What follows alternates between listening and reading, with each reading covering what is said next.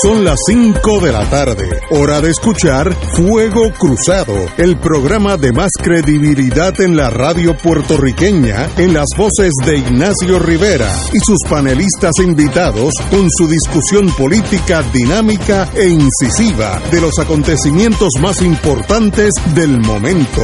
Fuego Cruzado comienza ahora.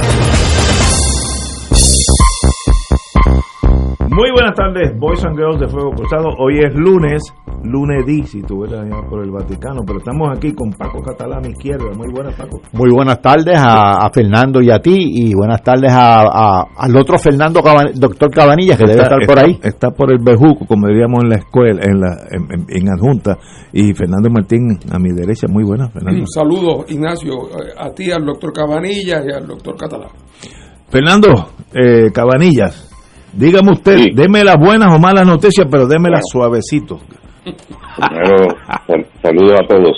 Igualmente. Las noticias hoy no están mal. Ay, qué bueno. Sí, en términos de, casos nuevos, eh, bajó algo.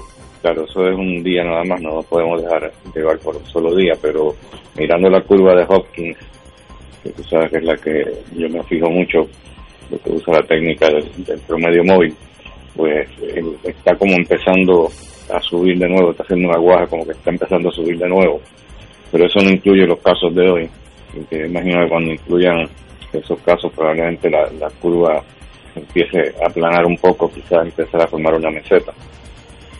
Y en términos de, la utilización de camas, pues eh, todo sigue bastante estable en ese sentido, en términos de las camas las camas nuevas, digo, perdón, las camas generales eh, ocupadas por, por COVID eh, es un 8%, lo cual se ha mantenido estable por los últimos cinco días.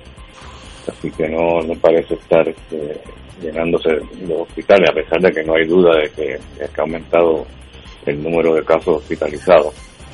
Eh, pero no, no, está en una situación crítica eh, y yo creo que posiblemente si se estabiliza el número de casos nuevos, pues eventualmente veremos también que empiece a bajar la, el número de pacientes hospitalizados.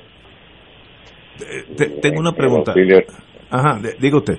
En el auxilio ayer habían 48 pacientes hospitalizados, lo cual se ha mantenido más o menos estable. Eh, en torno a la mortalidad del virus? ¿Cómo está? De, de, de cada 100 personas que, que se infectan en Puerto Rico, ¿cuántos actually mueren, actualmente mueren? Ahora mismo no te puedo decir cómo está esa cifra. Antes estaba como por 1.4%, lo cual es por debajo de la cifra mundial. Eh, pero no hay razón para pensar que está mucho peor, a pesar de que ha aumentado las muertes algo, pero pero no, no, estamos tan mal como, como otros países como, como Brasil, por ejemplo. Que hablando, hablando de Brasil, la situación en Brasil es interesante porque estaba descontrolado. Te recuerdas que tenía un brote grande que no, no daba muestras de, de control y sin embargo ahora pues está empezando a bajar.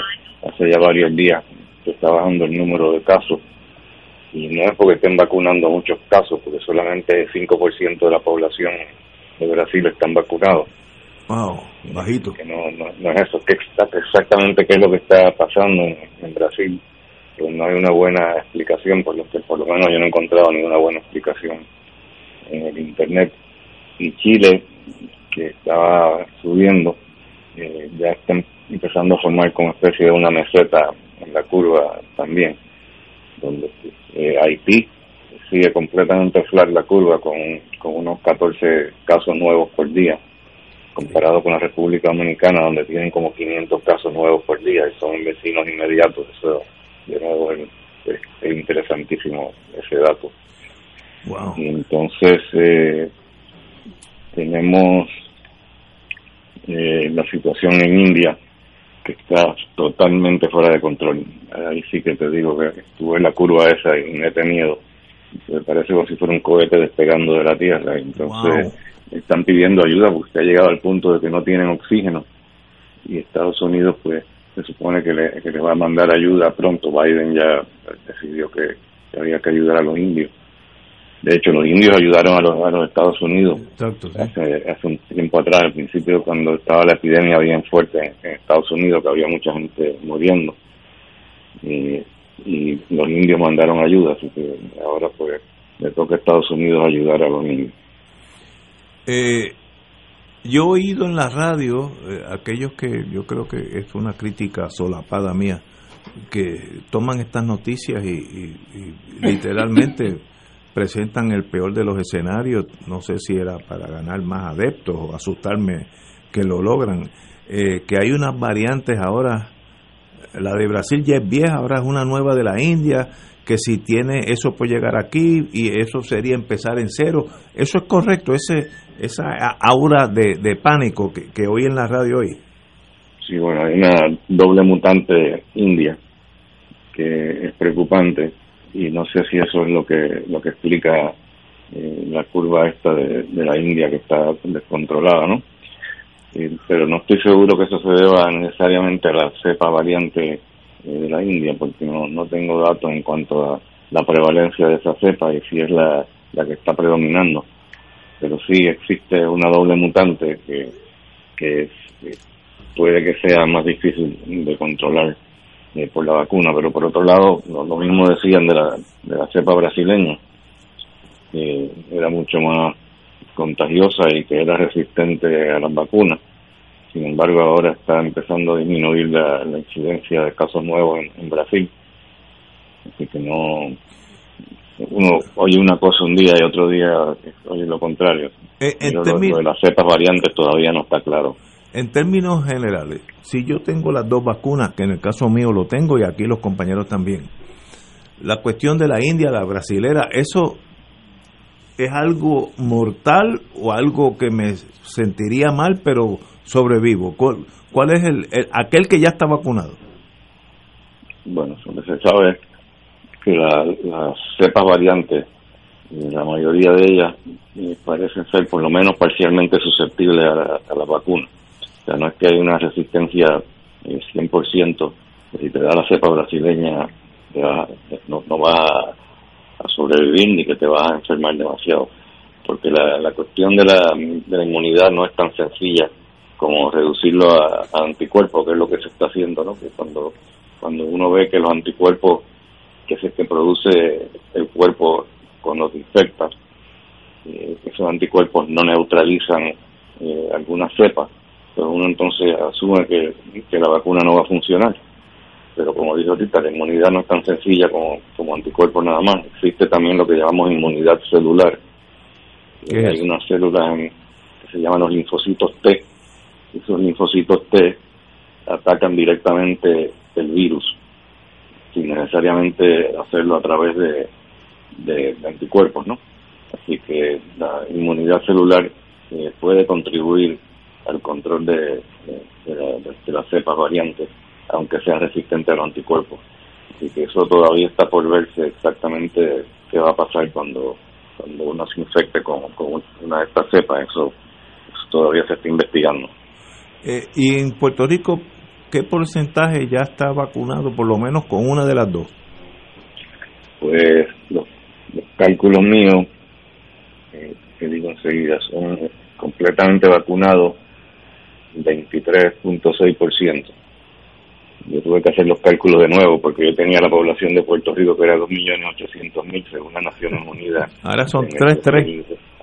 Sí, ahora el descenso indica que que son 3.3 millones la población, así que ahora el 23.6% están completamente vacunados y 30% por lo menos una dosis. Así que tener una dosis no es lo ideal, pero sabemos que sí ayuda, de acuerdo a, a, las curvas de, del Reino Unido, que sabemos que ha bajado, la incidencia ha bajado tremendamente en la en, el Reino Unido y mayormente debido a que están vacunando una vez nada más, están reservando la segunda dosis para más tarde, porque sabe que con por lo menos una dosis de la vacuna ayuda y eso parece ser eh, crítico para el, éxito que han tenido la, la Johnson Johnson ya regresó al mundo. Se supone que sí, pasa que casi nadie se la quiere poner ahora. En una encuesta encontraron que solamente 22% de la gente están dispuestos a ponérsela. Wow, wow, wow. Martín, diga usted. Mm, buenas tardes, Fernando. Hola, Fernando, ¿cómo Eh, estamos? me, me quedé la semana pasada cuando hablaste de, del caso extraño de lo de Haití, me, me- me puse también a buscar y, y es un misterio profundo. ¿ah? Eh, a- ayer leí en los periódicos que en Haití han puesto el gran total de cero vacunas, cero vacunas, y el total de muertos apenas llega al 15% de lo que se ha muerto en Puerto Rico. es una cosa increíble, ¿verdad? Increíble. Pero yo creo que yo creo que yo sé cuál es la, la razón. Parece que estoy especulando, Ajá. pero yo creo que es genético. Pues si te fijas también en África, eh, también tienen un- una tasa baja de mortalidad y de casos comparado con el resto del, el resto del mundo. Y Haití realmente es África, Claro. porque tienen muy poca mezcla, mientras que la República Dominicana pues sí hay más mezcla, por lo tanto la situación es diferente. Me pregunto yo qué pasará el- en, en sitios como Miami, donde hay una comunidad haitiana muy grande. Eh, me pregunto si las autoridades de salud pública del sur de la Florida tendrán algún, algún, alguna indicación de cómo ha afectado la pandemia a esa comunidad haitiano-americana, por llamarle de alguna manera. No, no lo sé. Una pregunta súper interesante. Yo, pero la contestación no la sé, no sé si tienen récord de eso, pero sí es interesantísimo porque ahí pro- probaría entonces también indirectamente que hay un componente genético, porque Sí. si están en Estados Unidos y tienen Claro. una tasa diferente, Claro. entonces sugiere que es algo genético. Sí. Oye, pues una sola pregunta que puede, eh, pues, estoy seguro que su- suena disparatada, pero, pero es que se me ocurrió esta tarde cuando venía en el carro para acá. ¿Qué pasa con el que se vacuna tres veces?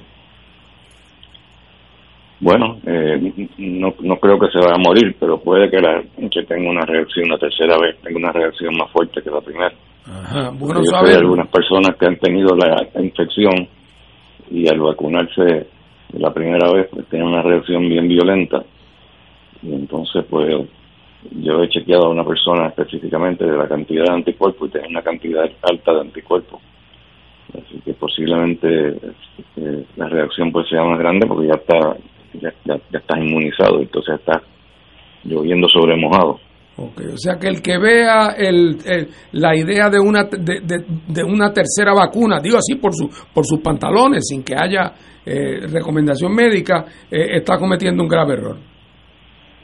Bueno, eh, yo diría que no es recomendable, a menos que sea una vacuna la que llaman un booster que están pensando Claro, hacer que- la compañía Pfizer, que- no, que ya, que ya no es existe anti- una todavía. vacuna diferente.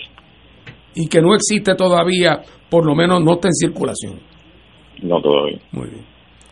Gracias. Paco Catalá. Buenas tardes, doctor. Eso, doctor. Si nosotros estudiamos juntos, no te eso es así, eso es así. Mira, Cabanillas, tengo solamente una pregunta, pero va a ser eh, después de, de- un pequeño cuento. El otro día estaba leyendo eh, una noticia sobre la escasez de mecánicos en Puerto Rico, que ahora con las inspecciones a veces no tienen suficientes mecánicos. Correcto. Y luego de leer esa noticia, leí tu columna, la que tú publicas todas las semanas. La de neurocirujano. Exactamente, tenía que ver con la con el asunto de la neurocirugía ahí en el recinto de ciencias médicas.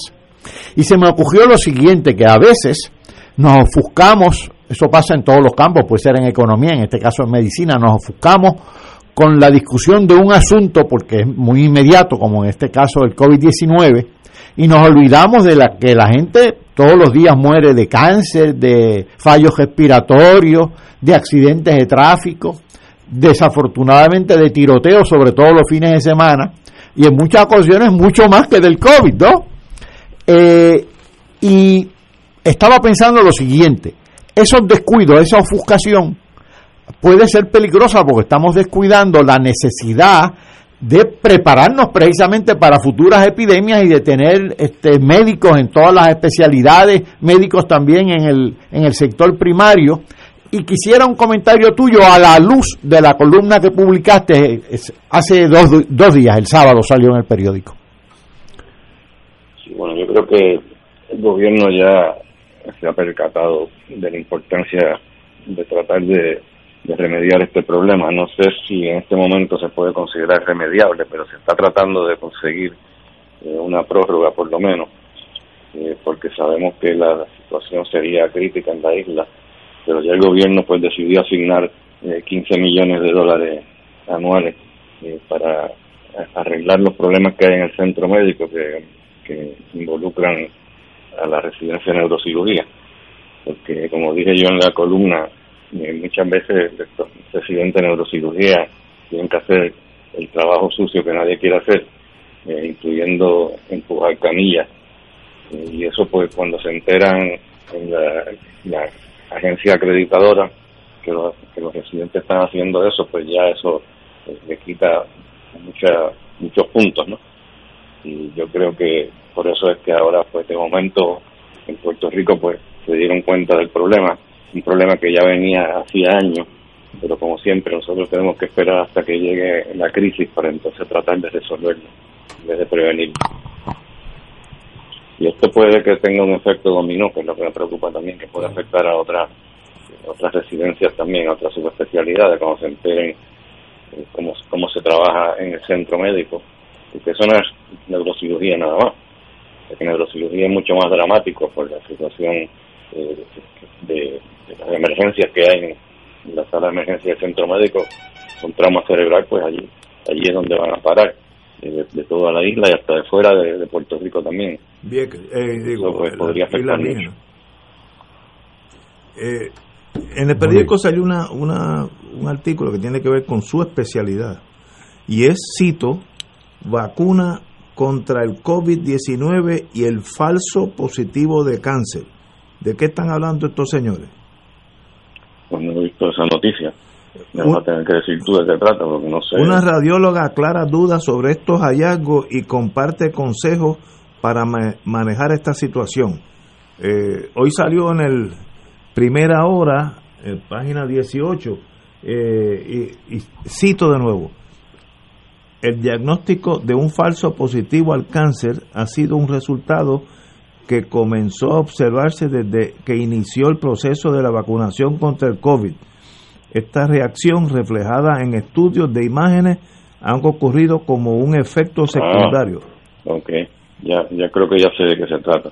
Ok. Sí, lo que pasa es que cuando te inyectan la vacuna, eh, te puede dar, en el lado que te inyectan particularmente, te pueden salir ganglios eh, linfáticos agrandados en la axila porque ahí está drenando la inyección que te ponen, pues drena hacia los ganglios linfáticos de la axila, que pueden dar ganglios grandes que pueden simular un cáncer, un linfoma. Veo. Eso ya los radiólogos están bien conscientes de eso, así que antes pues sí, pues, probablemente se equivocaban, pero estoy viendo que ahora cada vez que hay una radiografía, eh, un CT por ejemplo, donde tienen los ganglios grandes en la axila, ya el radiólogo te lo va a decir que si el paciente se ha vacunado recientemente, que considere la posibilidad de que sea eso. Desde que me levanté hoy a primera hora del día, estoy hablando, estoy leyendo de dos fiestones que dieron en Orlando. Uno es Guaya Guaya, yo creo que en cubano Guaya es el Huicharo, eh, si no me equivoco, y otro es Día Nacional de la Salsa. Mi única queja es que no tengo 40 años menos y que no estoy allí porque estaría allí de calle. Pero hay unas manifestaciones aquí en Florida, los que salen la foto, de fácilmente 5 mil, 10 mil personas pegadas uno a otro, casi nadie con mascarilla. Eh, ¿Eso es una locura o Florida está más adelantado que nosotros? Bueno, eh, por lo menos en Florida, por alguna razón, no ha habido una explosión de, casos como, ha habido en Puerto Rico. Eh, ¿Por qué razón? No sé, porque la verdad es que el comportamiento no ha sido tampoco no saludable. Pero en Puerto Rico también estamos viendo la aglomeración en las playas. El otro día, sabes que tuvieron que desalojar Palmas del Mar porque había cientos de muchachos allí en la playa, algunos al otro. Y eso pues es lo que estamos hablando, que ahora que son los jóvenes los que están infectándose. Pero entonces bien se lo traen a los adultos, porque ellos no, no se enferman mucho. de verdad que eh, Guaya Guaya y Día Nacional de la Salsa en Orlando eh, sumaron fácilmente 20 mil, 30 mil personas, uno al lado del otro, y todos jóvenes, así que tienen esa ventaja sobre nosotros, que cuando uno es joven las balas le rebotan, ¿no? Eh, esperemos que sea así, este, pero no, no, hoy se, se trajo eso mucho en la radio, como que esa gente llegará aquí y va a haber entonces un alza en la pandemia, etcétera, etcétera, eh, que no sé si es correcto o no en el, en el sentido científico. Puede que sí. Pero, lo malo es que las balas le rebotan, pero entonces al rebotar puede que te des que estoy aquí. A la abuela, a la abuela, sí. reboten en contra de uno. Sí, sí, sí, muy bien. Pues, doctor, como siempre, un privilegio estar con usted los lunes y nos veremos el viernes. ¿Cómo no? Señores, tenemos que ir a una pausa, amigos. Son las 5 y 22. Fuego Cruzado está contigo en todo Puerto Rico.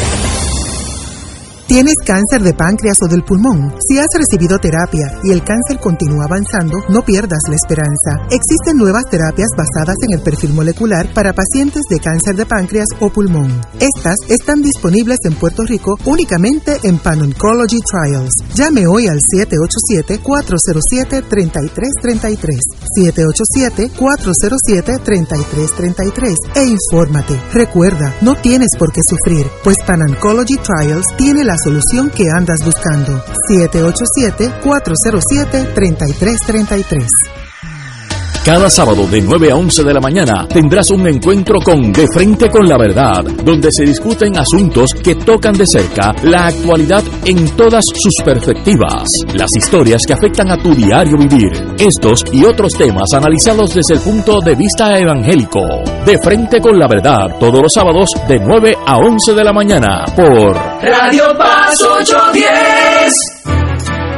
A esa, la pequeña gigante te invita a sintonizar su espacio radial A esa Informa. Todos los jueves a las 4 de la tarde se estará ofreciendo información relevante a los pensionados y jubilados de Puerto Rico. Te esperamos a esa imparable, auspiciado por MMM Alianza. Despierta con la gracia de Dios iluminando el sendero y responde al llamado de congregarnos en su nombre cuando el sol despunta en el Santuario Nacional de Nuestra Señora, Madre de la Divina Providencia. Tempranito en la mañana, sábado primero de mayo, 5 y 30 de la madrugada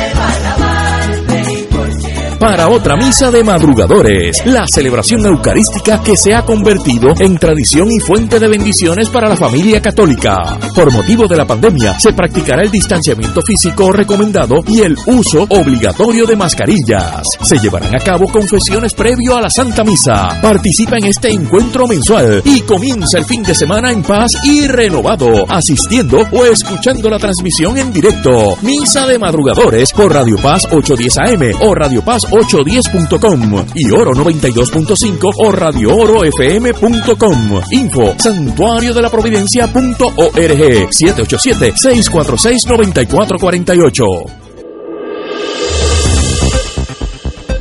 Y ahora continúa Fuego Cruzado. La siguiente sección es pagada.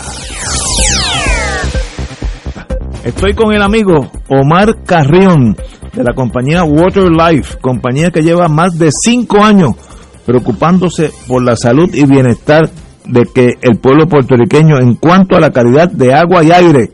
Omar es especialista y técnico, que me consta, en calidad de aire y agua y nos viene a traer una información valiosa y lo más importante, nos viene a traer soluciones. Yo les recomiendo que vayan anotando 787 945 945 2109 2109 2109 que esta gente vienen con descuentos y regalos estoy hablando de Water Life al final de la más importante con la con y lo más importante con la solución real. Omar distinguido amigo me preocupa mucho el tema del agua y que nuestro cuerpo de agua es y reacciona de acuerdo al agua que consumimos Cuéntame qué está pasando con el agua en Puerto Rico y qué enfermedades nos puede ocasionar. Salud, Ignacio. Hola, hermano. Radio Escucha. Muy buenas. Eso es así, este el cuerpo pues 70% agua y va a reaccionar a lo que dependiendo de la calidad de agua que uno consuma. Y pues, ¿qué está pasando con la calidad de agua en Puerto Rico? Pues mira, Ignacio, eh, me preocupa mucho lo que he descubierto en toda esta semana que he estado corriendo toda la isla, haciendo pruebas de calidad de agua. Hay una prueba que nosotros realizamos que se llama eh, total de sólidos disueltos. Cuando digo total de sólidos disueltos, me refiero a lo que es el plomo, el moho, el cobre, sales de calcio, sales de magnesio, hierro, viejo en, la, en el agua, todo eso. Lo permitido y se recomienda es que el agua mida 60 partes por millones o menos en total de sólidos disueltos. Y me he topado que tenemos casi 300 en algunos lados, tenemos 400 y pico en otros otros pueblos. Por ejemplo, en el área sur me marcó 600, casi 700 de sólidos disueltos cuando lo permitido es de 60 o menos. O sea, esto es alarmante. Eh, como saben, el plomo puede causar distintos tipos de enfermedades, eh, incluyendo los niños, que son los más afectados. El porciento de cloro en, el agua está muy elevado. Eh, lo permitido es 2.5 miligramos y en estos días las pruebas que yo he hecho estamos picando para el 20 miligramos por cada litro de agua. Eso es algo sumamente absurdo, eh, de verdad que es algo alarmante y está comprobado que el cloro es uno de los causantes de cáncer hoy por hoy en el agua. O sea que eh, eh, de verdad es alarmante lo que hemos encontrado. Wow. Y te pregunto, tú como experto en el tema, el agua de botella es nuestra solución, como todos vamos al supermercado y la compramos, ¿por qué he escuchado que puede ser hasta más peligrosa y no solo eso, el gasto que tenemos que incurrir todos los meses. Cuéntame un poco sobre este agua embotellada.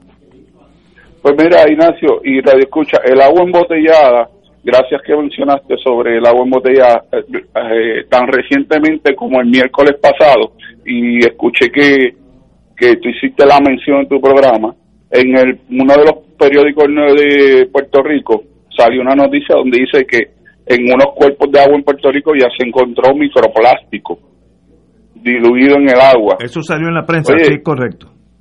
Eso salió en la prensa. Oye, eso no es para sorprenderse, porque ya la misma Organización Mundial de la Salud aceptó y dijo que hasta en el agua el grifo ya se encontró microplástico. ¿Qué sucede? Que el microplástico está comprobado que una vez entra el cuerpo humano no vuelve a salir del cuerpo humano. Se ha alojado ya, se ha encontrado microplástico, perdón, en el intestino, en el estómago, en el colon, en el hígado, en los riñones, en el cerebro, en los pulmones, causa distintos tipos de cáncer, causa autismo en los niños, problema de aprendizaje en los niños, hiperactividad. Entonces, el agua de botella es un gasto mensual que tienen las personas. Y después de María para acá, la venta de agua se ha disparado, embotellada y hay un estudio que indica que las personas sin darse cuenta en cinco años han gastado siete mil dólares o más comprando agua. Y es una deuda de por vida. Entonces es agua mala porque viene en un envase plástico que causa distintos tipos de enfermedades. Cuando vienen a ver es una deuda de por vida porque el agua de botella nunca se deja de, de comprar. Entonces también eso está afectando al medio ambiente. Entonces la gente se queja, diache, está calor, está brutal y no estamos en verano. Diache, tantos huracanes que se están formando tan fuertes. Pero la pregunta es, usted que compra agua embotellada, ¿qué usted está haciendo para evitar eso? Porque todo esto, el agua embotellada, de una vez la gente se la toma, ¿dónde van esas botellas? Al medio ambiente. Pues entonces, perdonando. Tenemos que entonces ser parte de la solución y no parte del problema. Wow. Eh, ¿Y qué solución nos brinda Water Life eh, a, este, a esta problemática? Pues mira, Ignacio, la Organización Mundial de la Salud tiene una guía que se llama Guía para Calidad de Agua Potable. esa guía dice que lo único que le garantiza al ser humano un agua 99.99 pura es un rivel osmosis. Y eso es lo que nosotros trabajamos y la solución que le brindamos a la gente. Le damos, le hacemos las pruebas, dependiendo de lo que encontremos en el agua. Es la solución que le brindamos, pero siempre va a ser un rivel osmosis. Si tiene químicos tóxicos como pesticidas y herbicidas, pues en los osmosis se modifica para eliminar eso, pero siempre va a ser un osmosis. ¿Ok? Eso es lo que está avalado por la Organización Mundial de la Salud. Incluso la misma AAA dice en su informe que envía anual que lo único que te elimina el plomo y otros contaminantes del agua es un río de osmosis. Esa es la solución que le estamos dando. Wow. Aparte, es una transferencia de dinero. Solamente deje de comprar agua y yo le garantizo a usted, amigo que me está escuchando, que con el mismo dinero que usted está gastando mensual en compra de agua de botella, puede pagar el sistema que nosotros y la solución que nosotros le estamos dando. ¿Cuál es la diferencia? Que el agua te la va a comprar de por vida y mi sistema es suyo. Tiene una fecha caducidad, ¿a qué me refiero? Que lo vas a pagar hasta cierto tiempo y de ahí para allá no pagamos nada porque usted está pagando para ti. No es lo mismo pagar alquiler que pagar para uno. Estoy de acuerdo. Háblanos de los descuentos y regalos que tienes ahora mismo para las personas que llamen al 787-945-2109. 945-2109. Pues mira, Ignacio, todo el que llame al 945-2109, ahora le vamos a dar un descuento automático con la compra del equipo por ser eh, radio escucha de, Radio Paz. Segundo, le vamos a regalar un mini purificador de aire valorado en 179 dólares, que con el IBU subía a 200 dólares. Prácticamente el equipo vale 200 dólares. Eso es completamente gratis. Le vamos a hacer las pruebas y el monitoreo de calidad de agua completamente gratis. ¿Ok?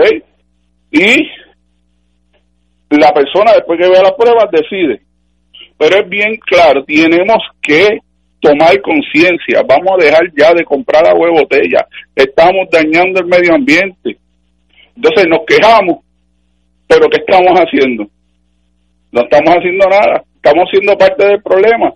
945-2109, el mini purificador de aire completamente gratis, prueba de calidad completamente, de calidad de agua completamente gratis y un descuento en la compra del equipo por ser parte y radio escucha de Radio Paz y Fuego Cruzado. Gracias mil hermano y sabe que estoy a tus órdenes Omar Carrión de Water Life. Gracias a ti Ignacio. Eh, y el, la semana pasada salió un artículo de la problemática de partículas de plástico en la botella de plástico, que eso no tiene nada que ver con este anuncio, pero salió en la prensa en el Nuevo Día, así que aquellos que tengan internet, búsquenlo, porque sí salió un artículo bien profundo sobre ese aspecto que me llamó la atención. Gracias, Omar. Oye, Ignacio, te mandaron saludos desde el pueblo de la Junta. Ajá, ya, yo, allí, allí dejé mi marca, allí dejé. ¿Cuál de los amigos? Estuve ya con, con Rogelio Rodríguez. Todo eso es Rogelio. Eh, del barrio, eh, ¿cómo se llama este bosque que es de allá arriba? Guilarte. Guilarte, y tuve un Guilarte ahí arriba. Ay, extraordinario. Y ahí siempre, hace, hasta en verano hace frío, así que bueno. Eso es así. Hermano, muchas gracias por estar con nosotros. Vamos Gracias a ti. Fuego Cruzado está contigo en todo Puerto Rico. Mensaje de la Hermandad de Empleados Exentos No Docentes de la Universidad de Puerto Rico. El recién recorte presupuestario impuesto por la Junta de Control Fiscal a la universidad representa el despido de más de 600 trabajadores. Mientras esto sucede, el contratista Haddock despilfarra en contratos a sontojo y con total impunidad. Es por eso que este sábado primero de mayo, desde las 10 de la mañana, los trabajadores universitarios estaremos en Carmana, desde el recinto de Río Piedras. Denunciando este atropello, rechazando el contrato otorgado a Luma y los abusos de poder contra nuestro pueblo Radio Paz te ofrece el mejor motivo para levantarte temprano y disfrutar el comienzo de un nuevo día de lunes a viernes con Enrique Liboy y Radio Paz en la mañana. La dosis perfecta de noticias, deportes y éxitos musicales de todos los tiempos, humor y curiosidades, calendario de actividades y tus peticiones musicales por el 787-300-4982. Conéctate con el 810 AM de lunes a viernes con Enrique Liboy y Radio Paz en la mañana.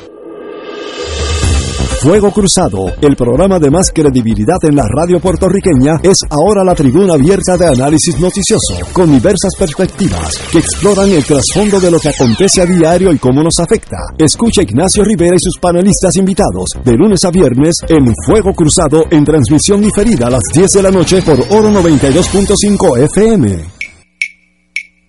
De todo un poco, con Manolo Almeida, el más ameno en tus mañanas por Radio Paz 810 AM, de martes a viernes a las 9 de la mañana. Notas positivas, salud, ambiente, negocios y entretenimiento. De todo un poco, martes a viernes por Radio Paz. ¡Estamos vivos! Y ahora continúa Fuego Cruzado.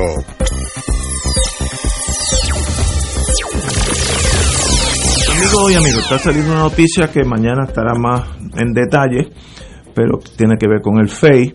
Los fiscales especiales Leticia Pavón y Miguel Colón presentaron denuncias contra Wandimar Burgos Vargas, la licenciada.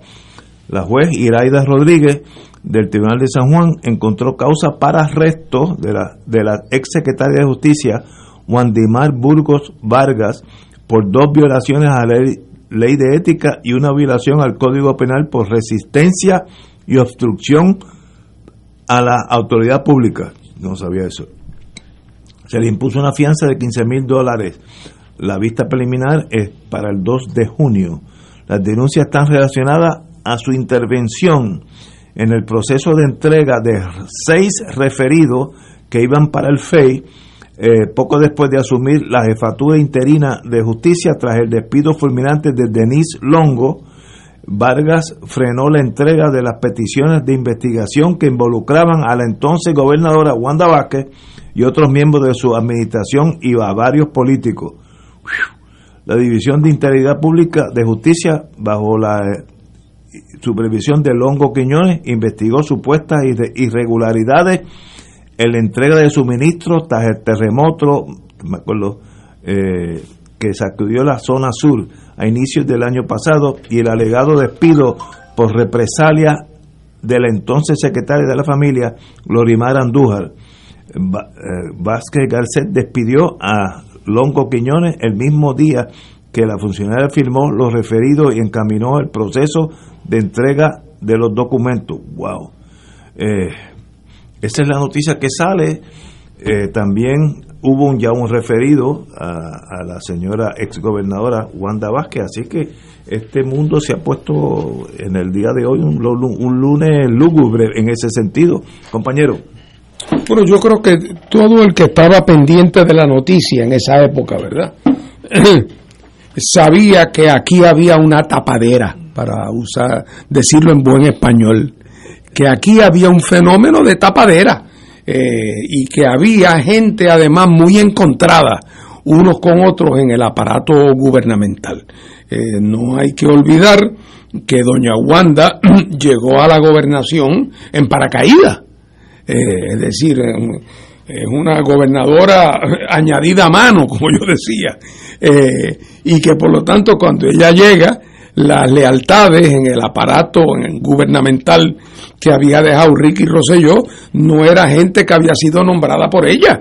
Y por lo tanto si bien había gente que eran de su eran fanáticos de ella había otros también que no lo eran. Ya fuera porque hubieran preferido a Pierluisi o porque por la razón por las 1500 razones ahí había un, un PNP en el gobierno muy desarticulado y entonces a la hora de la hora pues nadie confiaba en nadie. Y entonces cuando viene el fenómeno de los, de los terremotos eh, y surgen los famosos almacenes que tenían víveres pero nadie los estaba repartiendo. Y surge entonces el problema de que una senadora eh, por Mayagüez alegadamente estaba siendo protegida eh, por funcionarios del Departamento de la Familia eh, para que pudiera ajustarse el timing de la repartición de materiales a cuando estuviera la senadora presente para poder sacarle rédito político. Y ahí entonces empezaron las acusaciones y contraacusaciones eh, y cuando la secretaria Longo se va un viernes, porque en efecto es despedida por la, por la gobernadora, eh, antes de irse deja los referidos eh, firmados, y es un viernes en la tarde. Entonces se va y el lunes por la mañana, cuando el mensajero sale, mensajero del NIE, si no, si no me equivoco, sale para la oficina del FEI a llevar la caja de evidencia de momento, la nueva secretaria interina, que es esta persona eh, a quien hoy eh, han arrestado, eh, le, da contraorden. Bueno, pues yo creo que no, no hay que haber leído muchas novelas de policías ni de detectives para saber que en toda probabilidad, eso fue alguien de Fortaleza que llamó a esta muchacha y le dijo, tú ahora eres la secretaria, así es que tú llamas a ese eh, mensajero y lo detienes en el acto, que no vaya a entregar esa caja.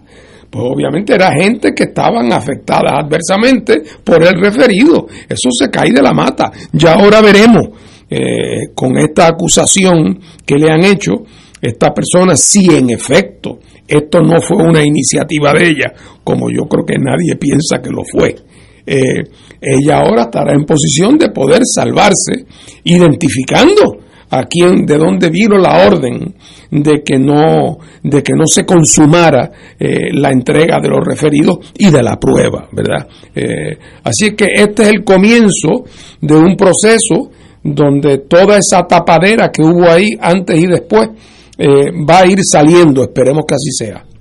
Compañero Catalán. Bueno, francamente, ¿qué no pasó el cuatrienio pasado?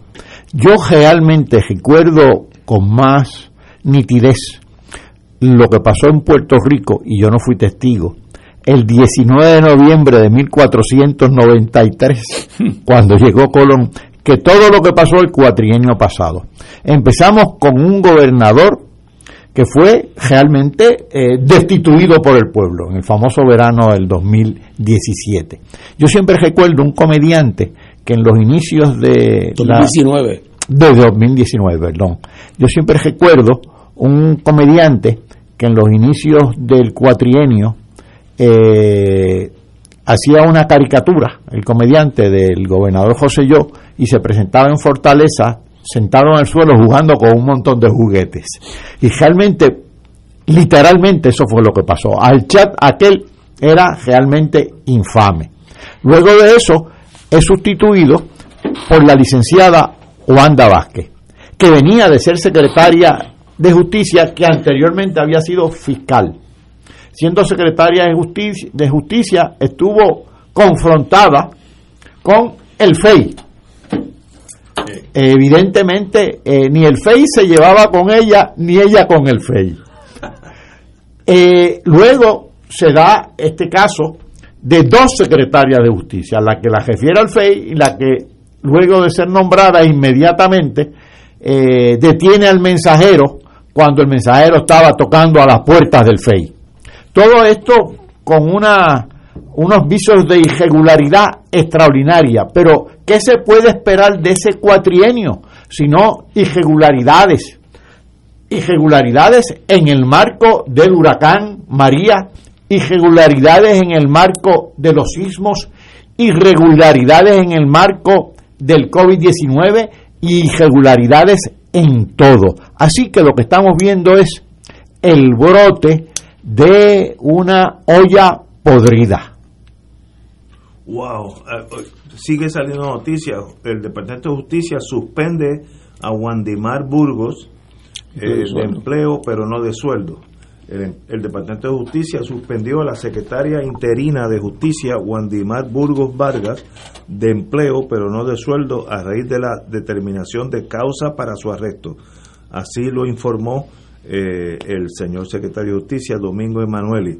Burgos ocupa actualmente un cargo de abogada en la División de Litigios Federales y de Quiebra de la Secretaría Auxiliar de lo Civil.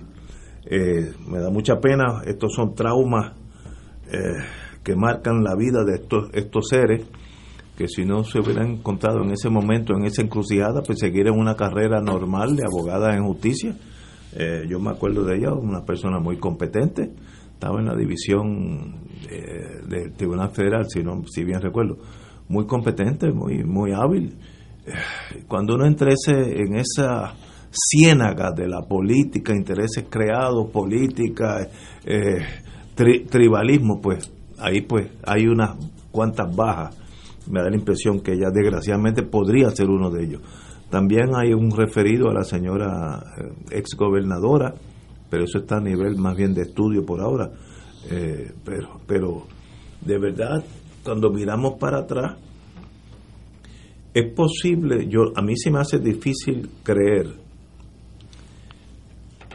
que post el terremoto alguien dio una orden a sabienda aguanten estos comestibles, bienes, agua, catre, hasta que llegue Chencho o Chencha, que es del Partido Nuevo, para que él o ella se lleve la gloria. Se me hace difícil que alguien pueda tomar esa decisión cuando los afectados no eran marcianos, eran puertorriqueños igual que nosotros, igual que ellos.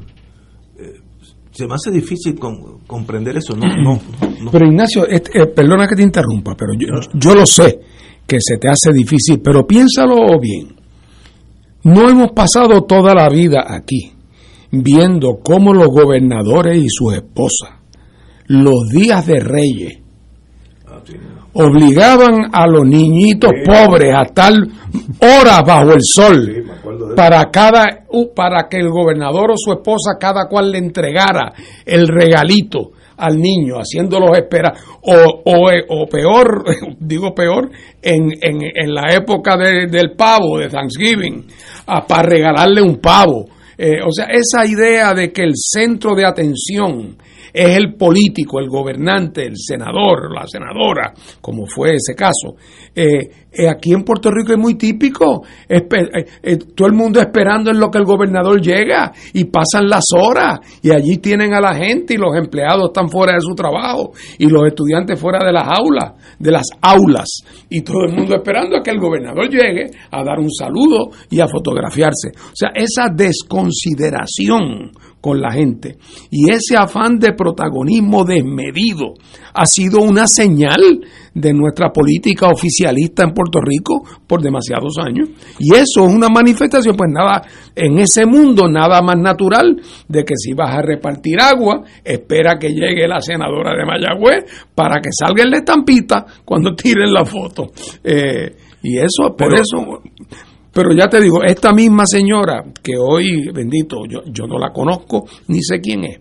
Tú te imaginas, Ignacio, tú, tú eres abogado. Oh. Entonces, a, ti, trauma tú, para la familia. y tú llegas y te nombran secretario de justicia interino. Y la persona que estaba antes de ti, que la han despedido porque entró en conflicto con la gobernadora, acaba de esta tarde firmar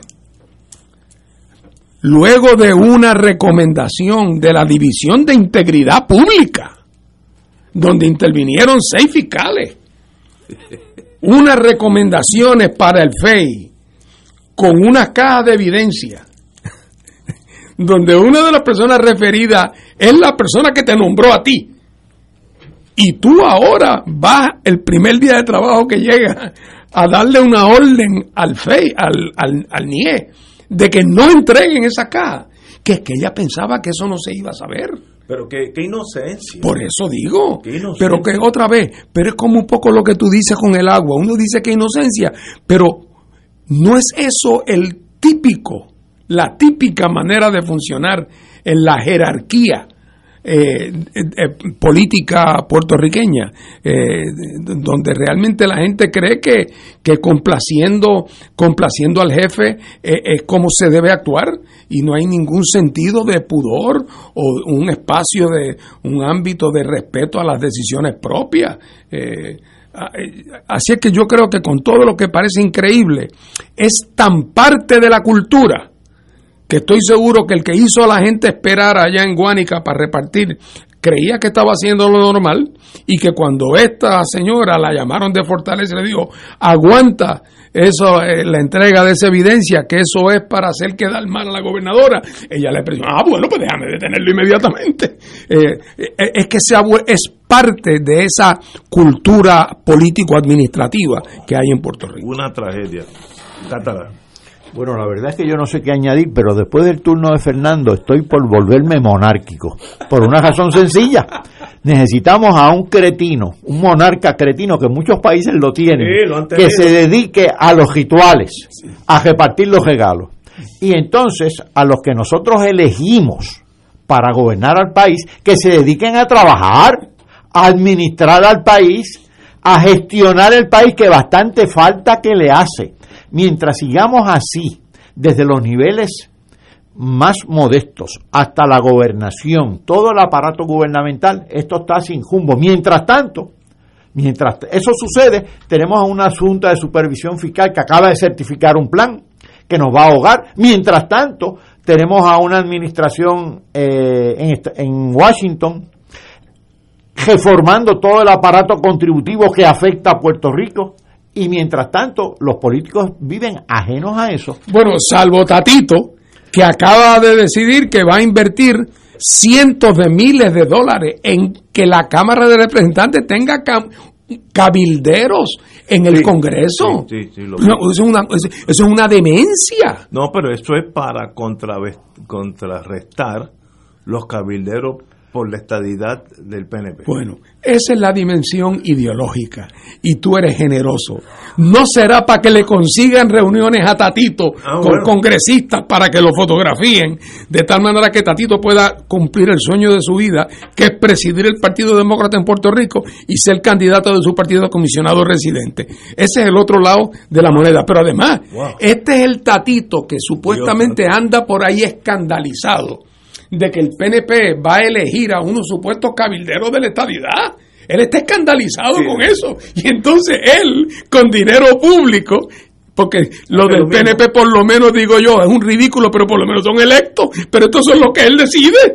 Y él les paga con fondos públicos para que vayan a cabildear. Y unos cabilderos que como son empleados de él, so- no tienen ninguna independencia. El día que no hagan lo que Tatito no, que los vota, no tienen que dar explicaciones.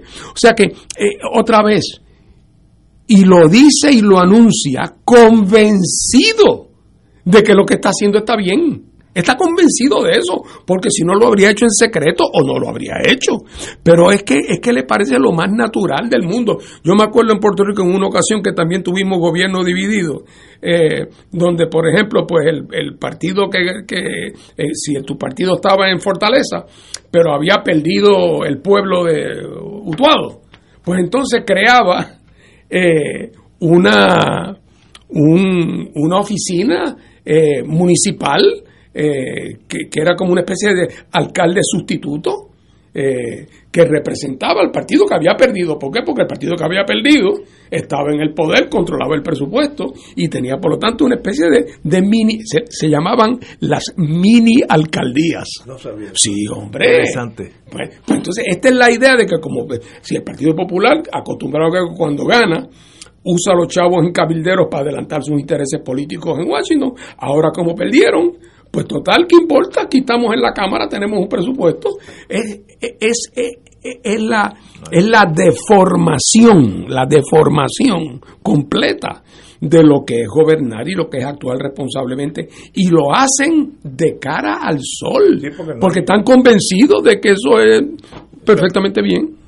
Wow. Pero, pero imagina el cuadro, Ignacio. Tenemos a Prafa, tenemos a la comisionada residente, tenemos o vamos a tener, pues si, si, si, todo eh, pinta como, como parece, a los cabilderos de la estadidad.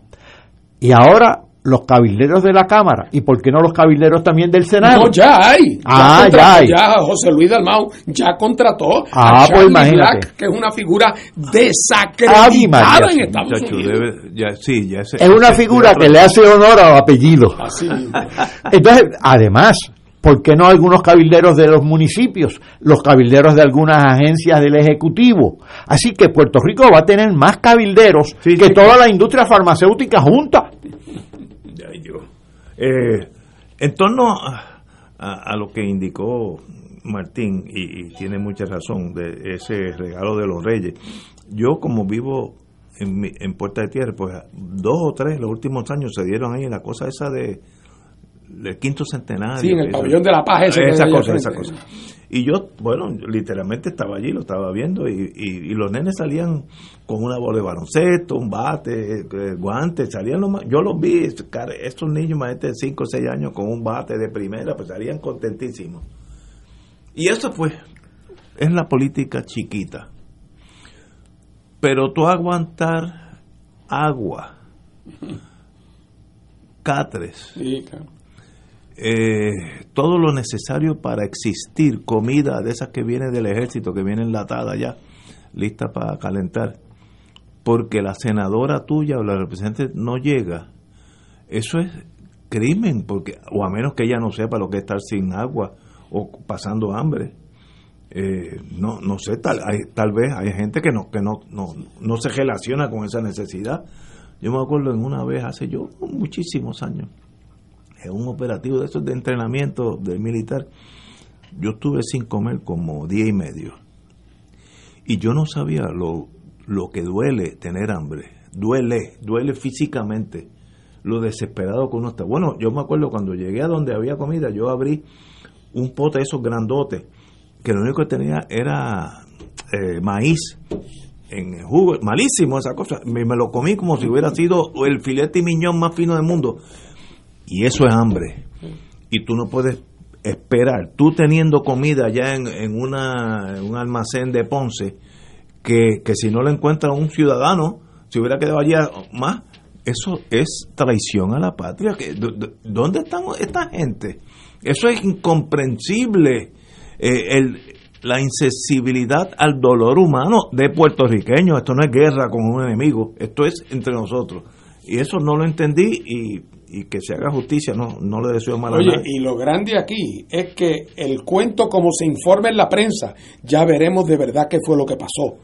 Como lo informa la prensa, la persona que denuncia el que se está haciendo ese traqueteo de esperar a repartir, a que lle- la persona que denuncia eso, que es alguien del gobierno, es a su vez entonces despedida, porque hace quedar mal a la senadora. Así es que son Ay, profundas las aguas. No, no, no, esto es de verdad que es increíble. De paso, eh, Eliezer Ramos Párez, eh, que se desempeña ahora como secretario asociado de Educación Especial, ha sido aprobado la- como el, como secretario interino de Educación. ¿Te acuerdas que había la Sí, pugna hace sí. una o dos semanas con el gobernador? Ya por lo menos este señor fue aprobado como interino, que de paso en eso el Senado tenía razón, porque la ley, artículo 173 del Código Político, así lo exige. Si tú no estás de acuerdo con eso, pues cambia la ley, pero mientras esté ahí hay que seguirla. Y ahora pues falta la secretaria de Educación, la señora, creo que es Rivera Rivera, si no me equivoco, pero por lo menos un día a la vez. También se aprobó hoy el secretario de Agricultura, parece que ese sí tiene, está rodeado de amigos, todo el mundo lo felicitó, así que le deseamos la mejor de la suerte a los Pero mira, eh, eh, Ignacio, es que esto que pasó ahí es el perfecto ejemplo de aquella frase de que las cosas que piensan mal acaban mal. Al irse, al no aprobarse la, secre- la secretaria, al retirarse el nombramiento de la secretaria designada, a quien le correspondía era al subsecretario. Pero ¿qué pasa? Que el subsecretario era aquel personaje que había sido comisionado electoral. Sí, sí, sí. Y entonces Pierluisi dice, contra, tío, tiene que haberse mirado en el espejo y decir, Dios mío, ahora me van a apelar mañana porque le toca el interinato. Entonces él queriendo evitar eso, busca otro. Y en el afán de huirle al bulto, no se da cuenta que al escoger otro, ya no se trataba de la sucesión natural, sino que entonces tenía que invocar el visto bueno del, del Senado. Así es que un error va llevando a otro y el resultado en esto es que tuvo que acabar haciendo, pues nada, no, tenía, no tuvo alternativa, ir al Senado y decir, aquí traigo a alguien que ustedes conocen y es por unos días nada más en lo que bregamos con esto, lo que debió haber hecho desde el principio, hombre, no faltaba más. Señores, son las 6 de la tarde, regresamos con Fuego Cruzado. Fuego Cruzado está contigo en todo Puerto Rico. Aquí la llama se enciende cada tarde a las 5 porque escuchas Radio Paz 810 AM, WKBM San Juan y retransmite en diferido WOROFM Corozal San Juan, la Casa de Fuego Cruzado, el programa de más credibilidad en la radio puertorriqueña.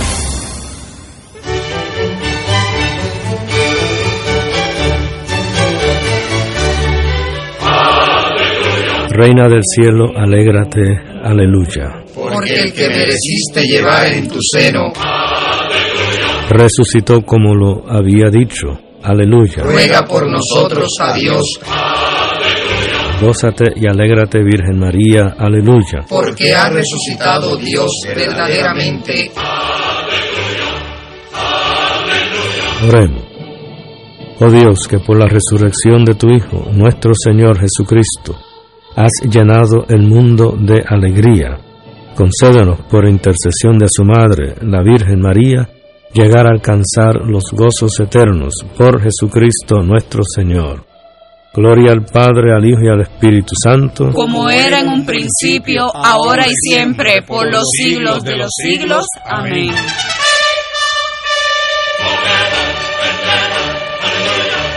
Amigos y amigas, les saluda el Padre Milton y quiero agradecer las ofrendas que hicieron durante el Radio Maratón de Radio Paz 2021. La providencia de Dios se ha manifestado a través de esas aportaciones. Si ya recibiste la boleta, recuerda devolverla con tu cheque o tu giro postal. Y si no pudiste llamar durante Radio Maratón, todavía puedes aportar buscándonos en ATH Móvil en la sección de donar como Radio Paz 810. Gracias por cada dólar, por cada centavo que nos ayuda a mantener la misión de Radio Paz en el aire. Que el Señor les multiplique esas aportaciones y que siga derramando abundantes bendiciones a través de Radio Paz 810, donde ser mejor es posible.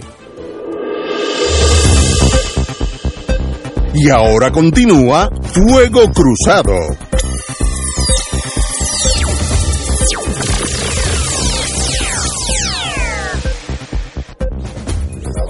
Ajá, regresamos, amigos y amigas, a Fuego Cruzado. Bueno, el censo 2020, hemos perdido 11.8, casi 12% de la población en los últimos 10 años. Ahora tenemos, según el censo, 3.3 millones de habitantes. Yo pensé que era hasta menos, pero estamos en 3.3. Recordemos que hace como 15 años estuvimos en 3.9, con- antes de que explotara todo Puerto Rico. Eh, tanto así que la telefónica comenzó a hacer otro área, area code, 939, algo así, eh, en vez de 787, porque los números se estaban acabando. Eso se tornó académico, ya todo el mundo cabe dentro de los 787. Pero eso es un síntoma de que hemos perdido uno de cada 10 puertorriqueños, uno de cada 10 puertorriqueños se ha ido de Puerto Rico en los últimos 10 años. No es que se murió, es uno de cada 10 se ha ido.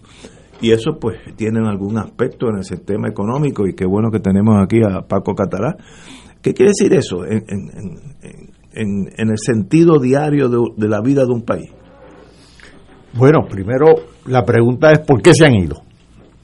Primero que la contracción económica aquí empezó mucho antes, en el, en el 2006 oficialmente, Sí, me acuerdo. pero luego de dos o tres décadas de crecimiento bastante modesto y con algunas recesiones en, en el, en, el, en el camino.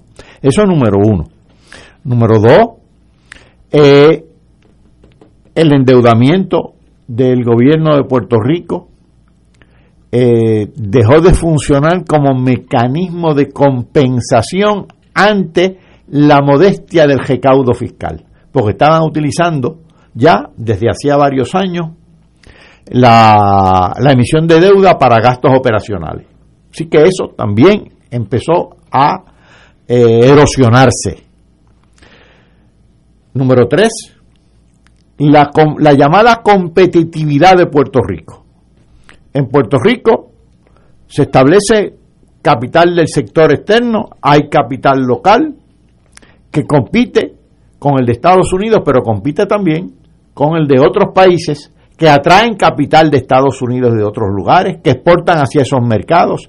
Y la presencia de Puerto Rico internacionalmente es virtualmente nula. Por ejemplo, un autor en Puerto Rico, para citar un ejemplo que, más, más bien gráfico, un escritor en Puerto Rico, para darse a conocer en el exterior, pasa mucho más trabajo que un escritor de la República Dominicana. ¿Por qué? Porque el escritor de la República Dominicana tiene embajadas, tiene atachés culturales en esas embajadas, tiene una promoción internacional que el de Puerto Rico no tiene en, lugar, en, ningún lugar. Por lo tanto, el de Puerto Rico es menos conocido. Los conocidos en Puerto Rico son, eso sí, algunos cantantes y, algunos atletas. Y, y por cierto, atletas cada vez menos, antes más. Así que eh, Puerto Rico está aislado, virtualmente aislado. Y eso provoca mucha frustración en gente que quiere crecer, amén de los problemas económicos ya citados. Así que ese flujo, ese acceso a esa facilidad para acceder a, a Estados Unidos, para irse, pues también contribuye.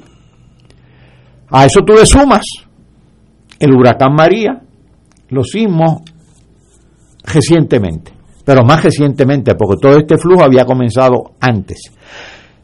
Si meramente se hubiera ido población, uno diría, bueno, se fue población, pero el hecho es que se fue la población, pero la economía de Puerto Rico siguió contrayéndose.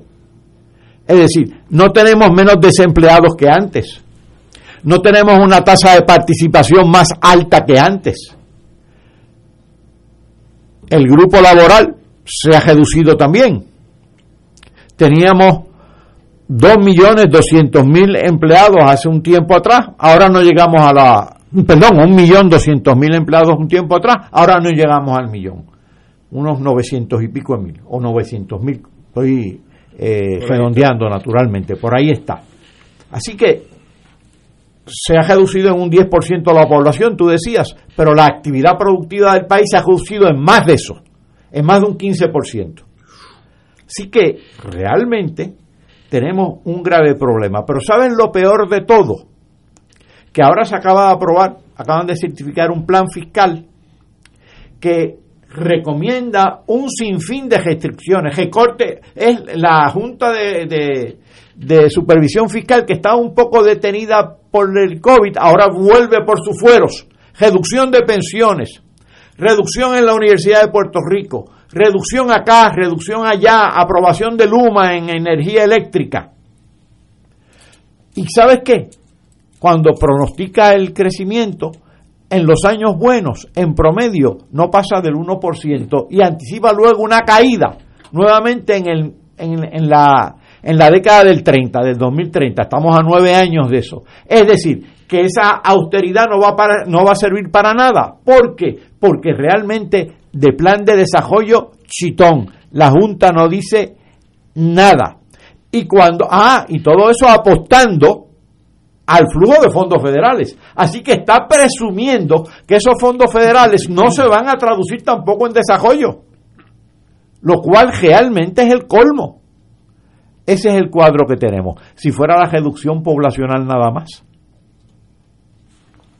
Y tú lo que estás poniendo es un futuro en los próximos 10, 15 años bien limitado económicamente, ¿no? Lo está poniendo la Junta, la propia Junta, por sus acciones y por su proyección.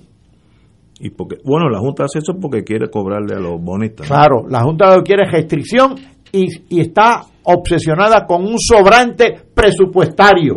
para pagarle a la Junta, pero no está montando ese sobrante presupuestario en crecimiento económico, lo está montando en restricción y en fondos federales. Y por cierto, tiene una contradicción, porque los fondos federales especifican, la ley de Biden especifica que si tú, por ejemplo, le vas a conceder eh, dinero a la Universidad de Puerto Rico de los fondos federales, no es para contragestar la reducción del presupuesto.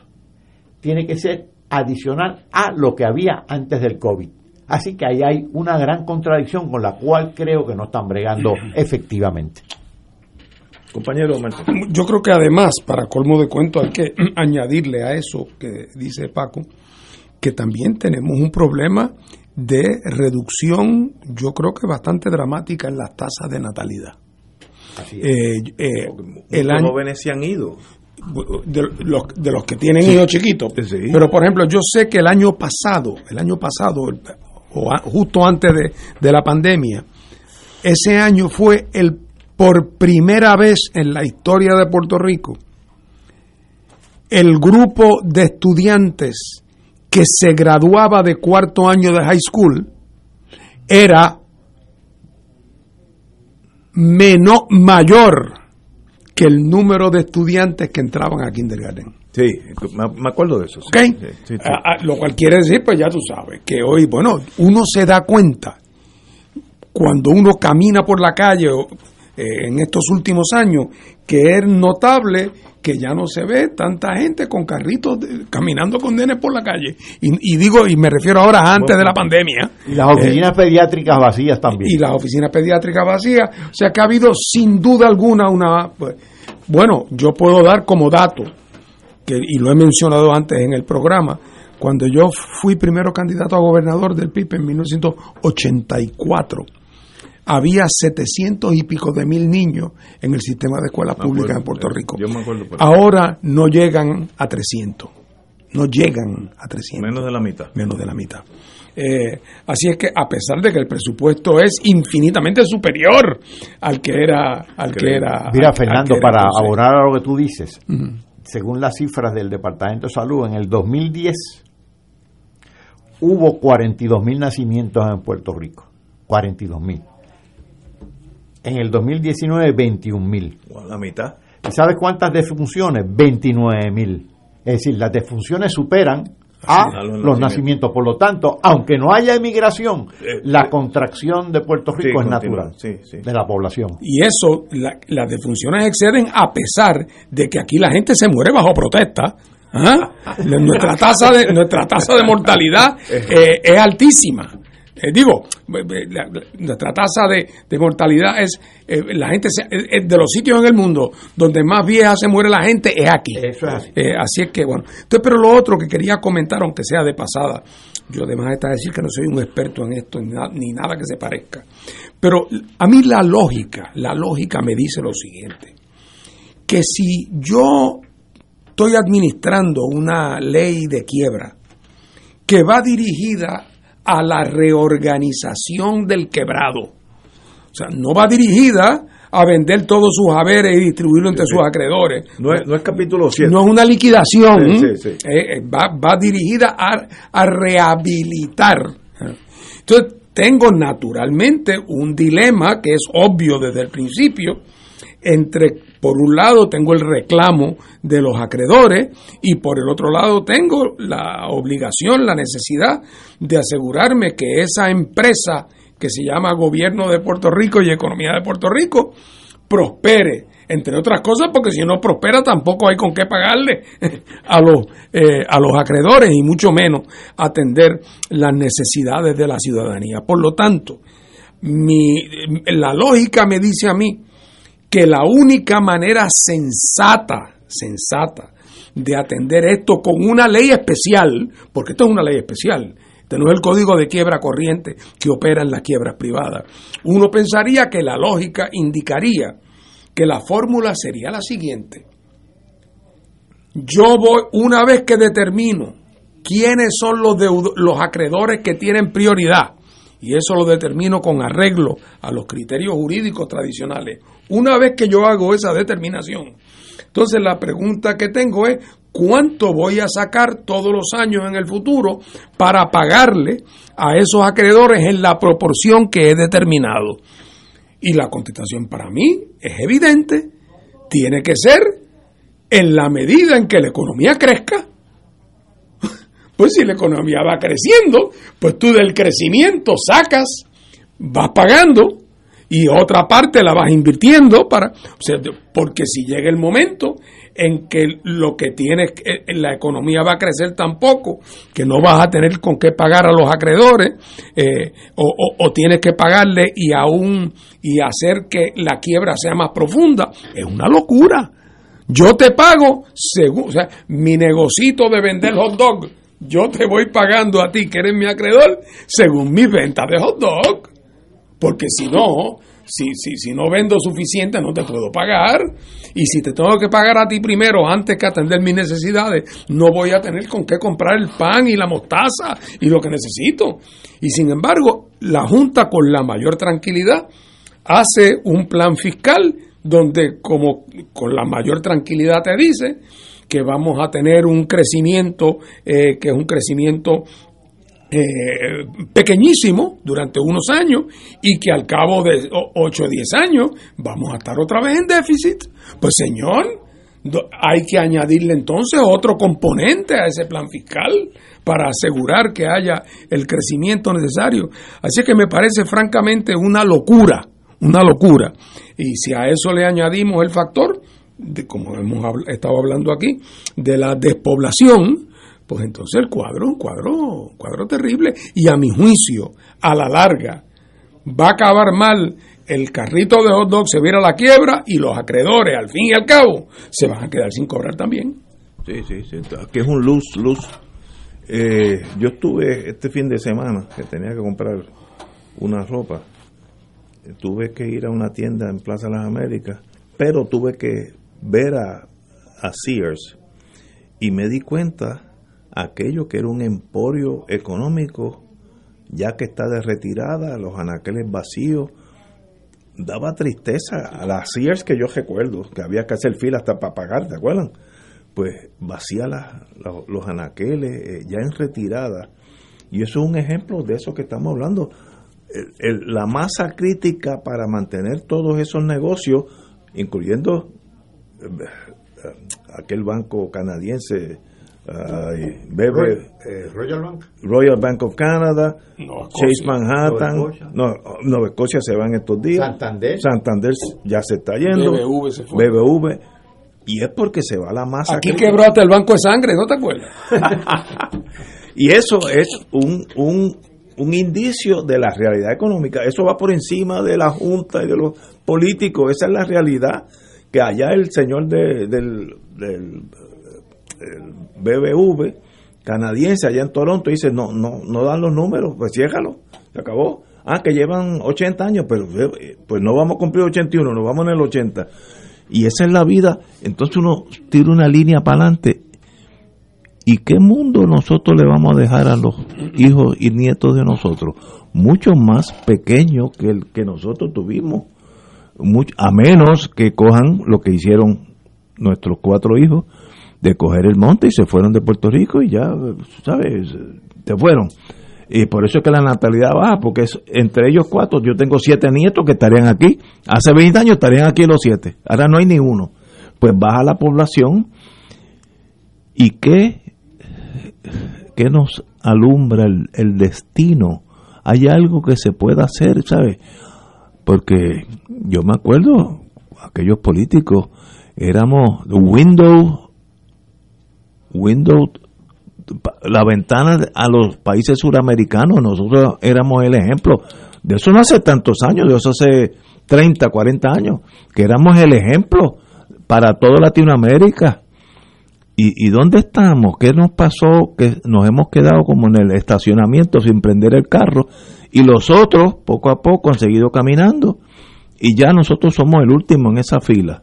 Eh, y, y lo más triste para mí es que como que todavía no estamos conscientes de esa realidad y seguimos, eh, como tú dices, esperando que venga una tormenta, un terremoto para que entre dinero, porque con eso balanceamos. Y si un día no, no se puede balancear, ¿qué va, pasará? En eso los economistas saben más que yo. Y si un día no vienen los fondos FEMA y los fondos del terremoto y la, todo esto que, que ha adherido en estos años, ¿qué pasa aquí? Es que esos fondos deberían ser una especie de plan Marshall y no lo que han sido. Aquí los fondos federales se han utilizado para tornar a un país adicto a la ayuda. La única ayuda que sirve es la que se hace innecesaria y eso nos corresponde a nosotros y a ellos. Y deberíamos sentarnos a hablar de eso seriamente y no se hace.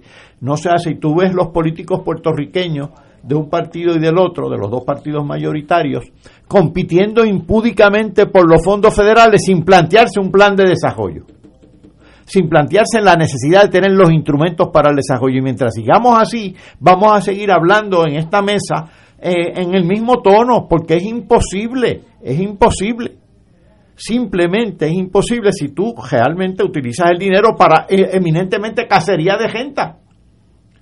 Porque, míralo, mira el ejemplo del Departamento de Educación.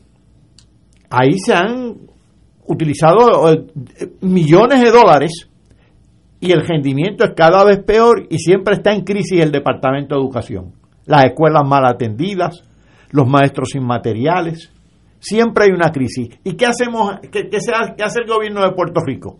Politizarlo más, contratar cazadores de renta privados para X y Y servicios que realmente no prestan el servicio y utilizan los fondos federales como echar agua en una canasta de paja. Y mientras esa sea la actitud, pues vamos a continuar con esta misma conversación per secula seculorum. Wow. Oye, Ignacio, y la ironía para mí, o una de las muchas ironías que hay aquí, es que en este momento, por razón de la quiebra del gobierno de Puerto Rico, se constituyó una junta nombrada por el Congreso de los Estados Unidos, con poderes plenipotenciarios. Absolutamente. Pues que uno hubiese pensado, eh, o alguien pudo haber pensado, que esa junta vendría a hacer el análisis que no habían hecho los políticos de aquí, que se habían vuelto cómplices de la, de la corrupción y de la y que hubieran marcado el camino hacia lo que dice Paco, Hombre, no hay, no hay, que ser uno de los siete filósofos griegos para saber que aquí la tarea principal, el reto principal, es cómo utilizar el dinero de una manera que fortalezca y haga más productiva nuestra economía, no meramente fomentar el consumo. O sea, uno pensaría que ese es el reto elemental. Y bueno, tan elemental es que el no haberlo podido superar es de las cosas que nos llevó a la quiebra. Entonces los doctores que han traído para atender el paciente con poderes plenipotenciarios siguen aplicándole los mismos ungüentos que, de antes, las mismas recetas. Así que la gran ironía es que habiéndose creado un aparato institucional federal con unos supuestos expertos, entonces resulta que vienen eh, a lo mismo. Oye, con un montón de asesores cobrando yo no sé cuánto dinero por hora no. y realmente no paren una idea ni para un remedio. Esto ha sido una bonanza para un grupo de abogados. Una, la, el, el, momento más importante en la vida de muchos abogados, yo conozco algunos, es ahora. Han, con esto se retiran y van a vivir a Mónaco, como van. Eh, eh, pero eso es irrelevante. Tenemos que ir a una pausa. Pero me gustaría explorar, sobre todo con Martín. ¿Y ahora qué? What do we do now? Que eso es, en la vida también es importante. Vamos a una pausa. Fuego Cruzado está contigo en todo Puerto Rico. Todos los jueves Radio Paz y la Administración del Seguro Social te ofrecen un espacio informativo para orientarte y aclarar tus dudas sobre los derechos, requisitos y obligaciones para poder disfrutar de sus beneficios. Plantea tus preguntas por el 787-300-4982 y conoce antes que nadie los detalles concernientes a cambios y nuevas regulaciones, escuchando todo sobre Seguro Social con Víctor Rodríguez los jueves de 2 a 3 de la tarde por Radio Paz 810.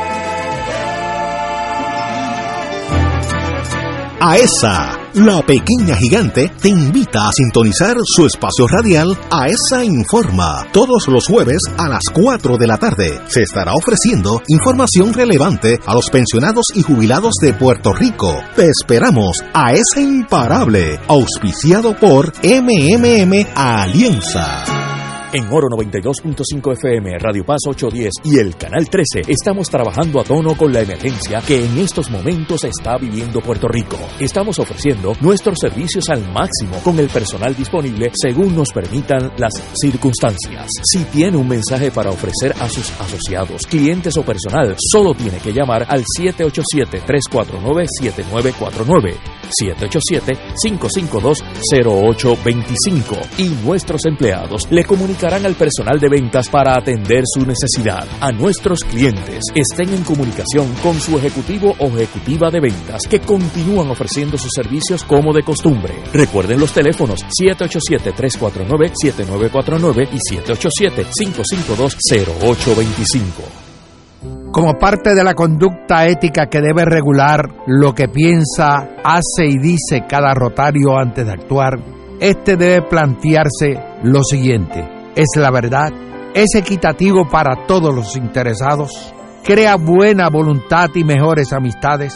¿Es beneficioso para todos los interesados? Esta es la prueba cuádruple. Mensaje del Club Rotario de Río Piedras. Y ahora continúa Fuego Cruzado.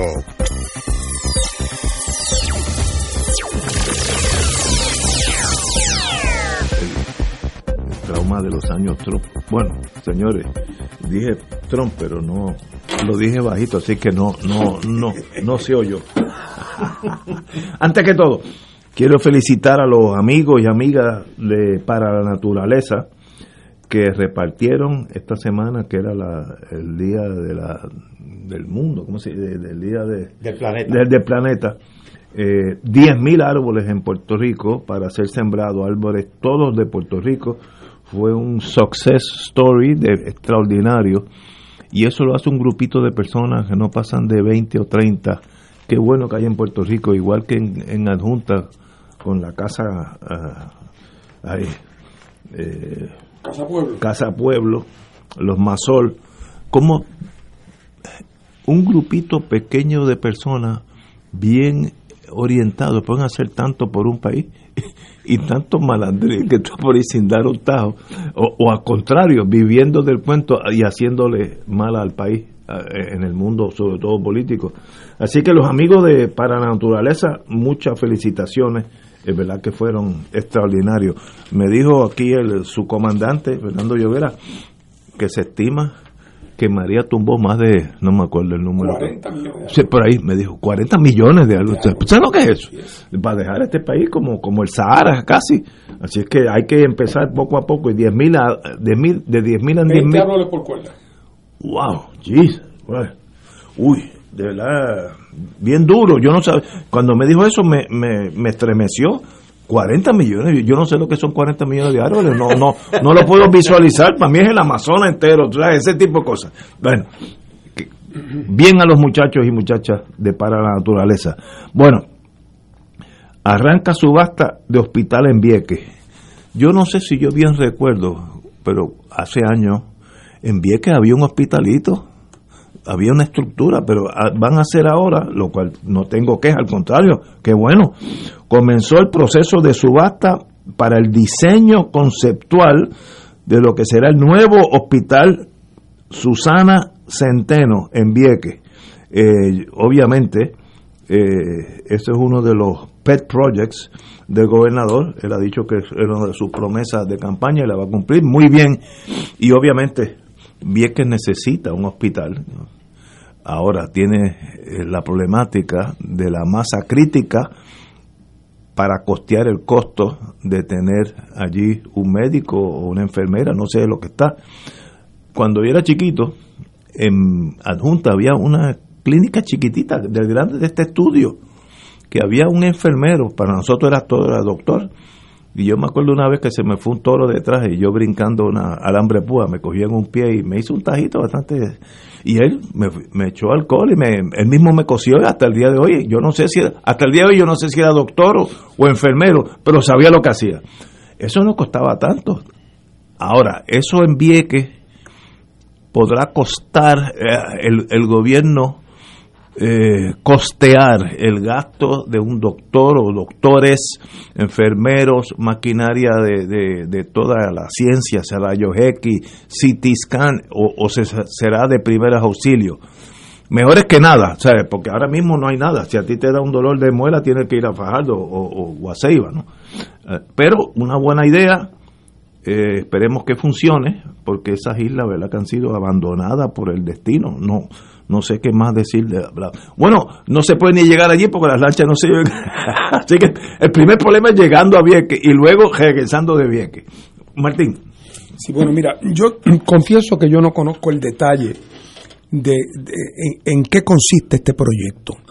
Eh, pero e- es obvio para mí que yo creo que son cientos las personas eh, que todos los días en, en Vieques tienen que venir a Puerto Rico para recibir atención médica.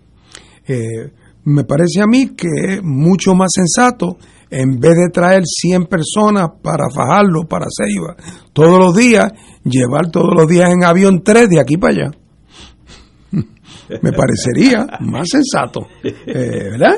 Eh, y entonces, que pues los lunes va el gastroenterólogo, eh, y el martes va el de oído, nariz y garganta, eh, y el jueves va... el- Habrá gente que quiera atenderse con el médico de toda la vida, y que, pero ya eso es su decisión. Es su decisión.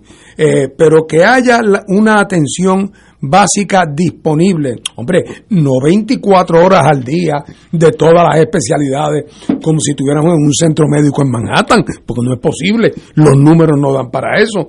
Pero sí creo yo para que haya una red básica de servicios, una continuidad, unos servicios fundamentales de laboratorio para atender las emergencias que sí surgen. Y eso no bregará con todos los problemas, pero bendito en que como me decía un amigo que vive allá, hace 50 años que no nace nadie aquí, aquí nadie nació en Vieques, para nacer hay que ir a, hay que, hay que ir a Fajardo. Eh, así es que yo creo que, eh, y además simbólicamente, es también una manera de convertir a Vieques en un sitio atractivo para que la gente normal que quiera vivir allí pueda hacerlo.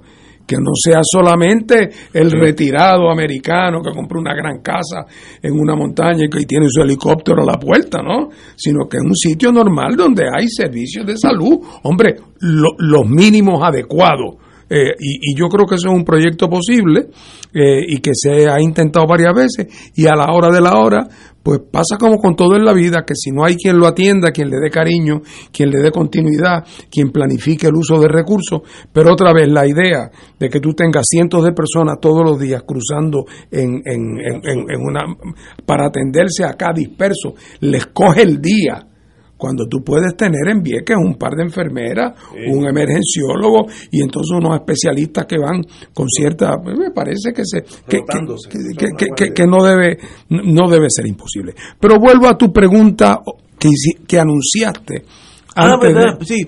Oye, sí, espérate, déjame, déjame volver. Es ya, sobre todo el doctor Catalá hizo un diagnóstico de los próximos 10, 15 años, o, o 20. que espe- y entonces la pregunta es, what now? ¿Y ahora qué se hace por el puertorriqueño? Yo- me da la impresión que la- con los políticos actuales se va a hacer muy poco porque todavía están en, en la vieja escuela buscándole remedios del pasado a los problemas del presente, pero ¿qué hace el pueblo para salir de esta marasmo, de esta picada mira, emocional y económica? Dicho así, parece de momento que uno se enfrenta a un problema de una enorme complejidad, como es el caso.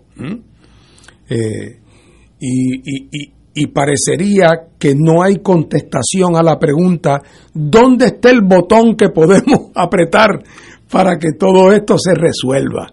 Eh, bueno, pues no hay tal botón. Pero por el otro lado, tampoco definir la ruta es difícil. Si el problema es que tú no tienes cómo llegar al trabajo y que tu casa se está cayendo en canto, pues tus dos objetivos tienen que ser conseguir transportación y arreglar la casa. En Puerto Rico, lo, después de un siglo de un experimento político y económico colonial que se ha llevado a cabo desde el 98 hasta el día de hoy, experimento que ha fracasado, no porque lo diga Fernando Martín, sino porque el Congreso de los Estados Unidos pasó una ley diciendo ustedes están en quiebra. o sea, no es que lo diga yo, el experimento fracasó de la única manera en que esos fracasos se pueden medir, porque la economía y el gobierno se fueron a la quiebra. Y además, políticamente, el Tribunal Supremo de Estados Unidos y el Congreso mismo ha dicho, ustedes lo que son, son un reguerete de gente en un islote ahí en el Caribe, eh, que ahí se hace lo que diga el Congreso de los Estados Unidos. Pues esos dos problemas hay que resolverlos. Y hay que empezar por el primero, diseñando una estrategia para ver cómo podemos promover la descolonización de Puerto Rico como un tema urgente. En segundo lugar, ese proceso de descolonización en el caso de Puerto Rico requiere no meramente descolonización política, sino que requiere también descolonización económica.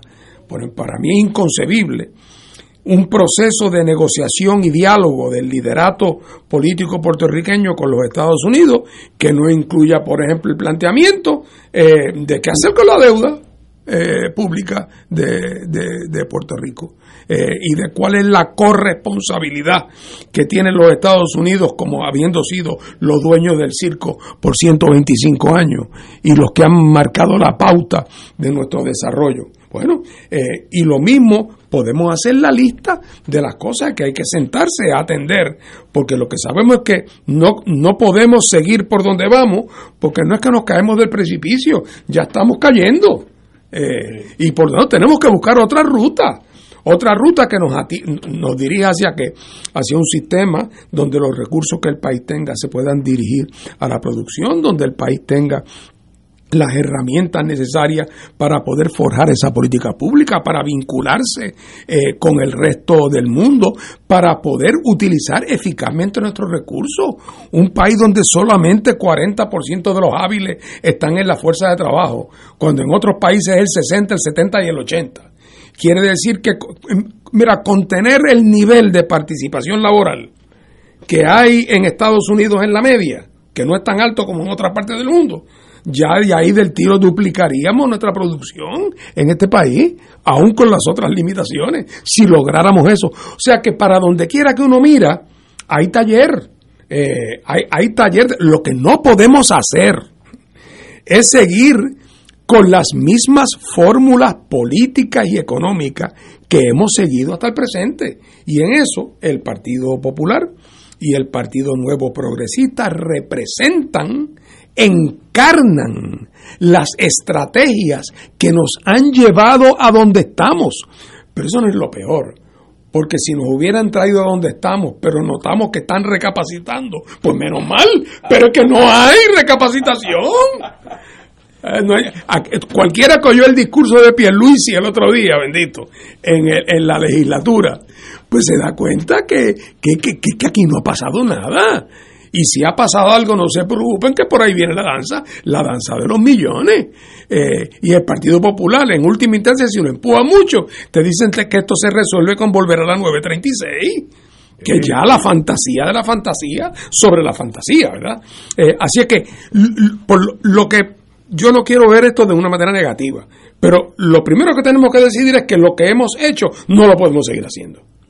Muy bien, entonces, ¿qué nos queda? Hay que abrir una trocha nueva, un camino nuevo, que quiere decir un diseño de descolonización y acompañado de medidas de descolonización económica. Ah, que eso no es fácil, que no se logra de la noche a la mañana. Hombre, pues claro que no se logra de la noche a la mañana. Claro que no es fácil. Claro que hay intereses creados que lo van a combatir.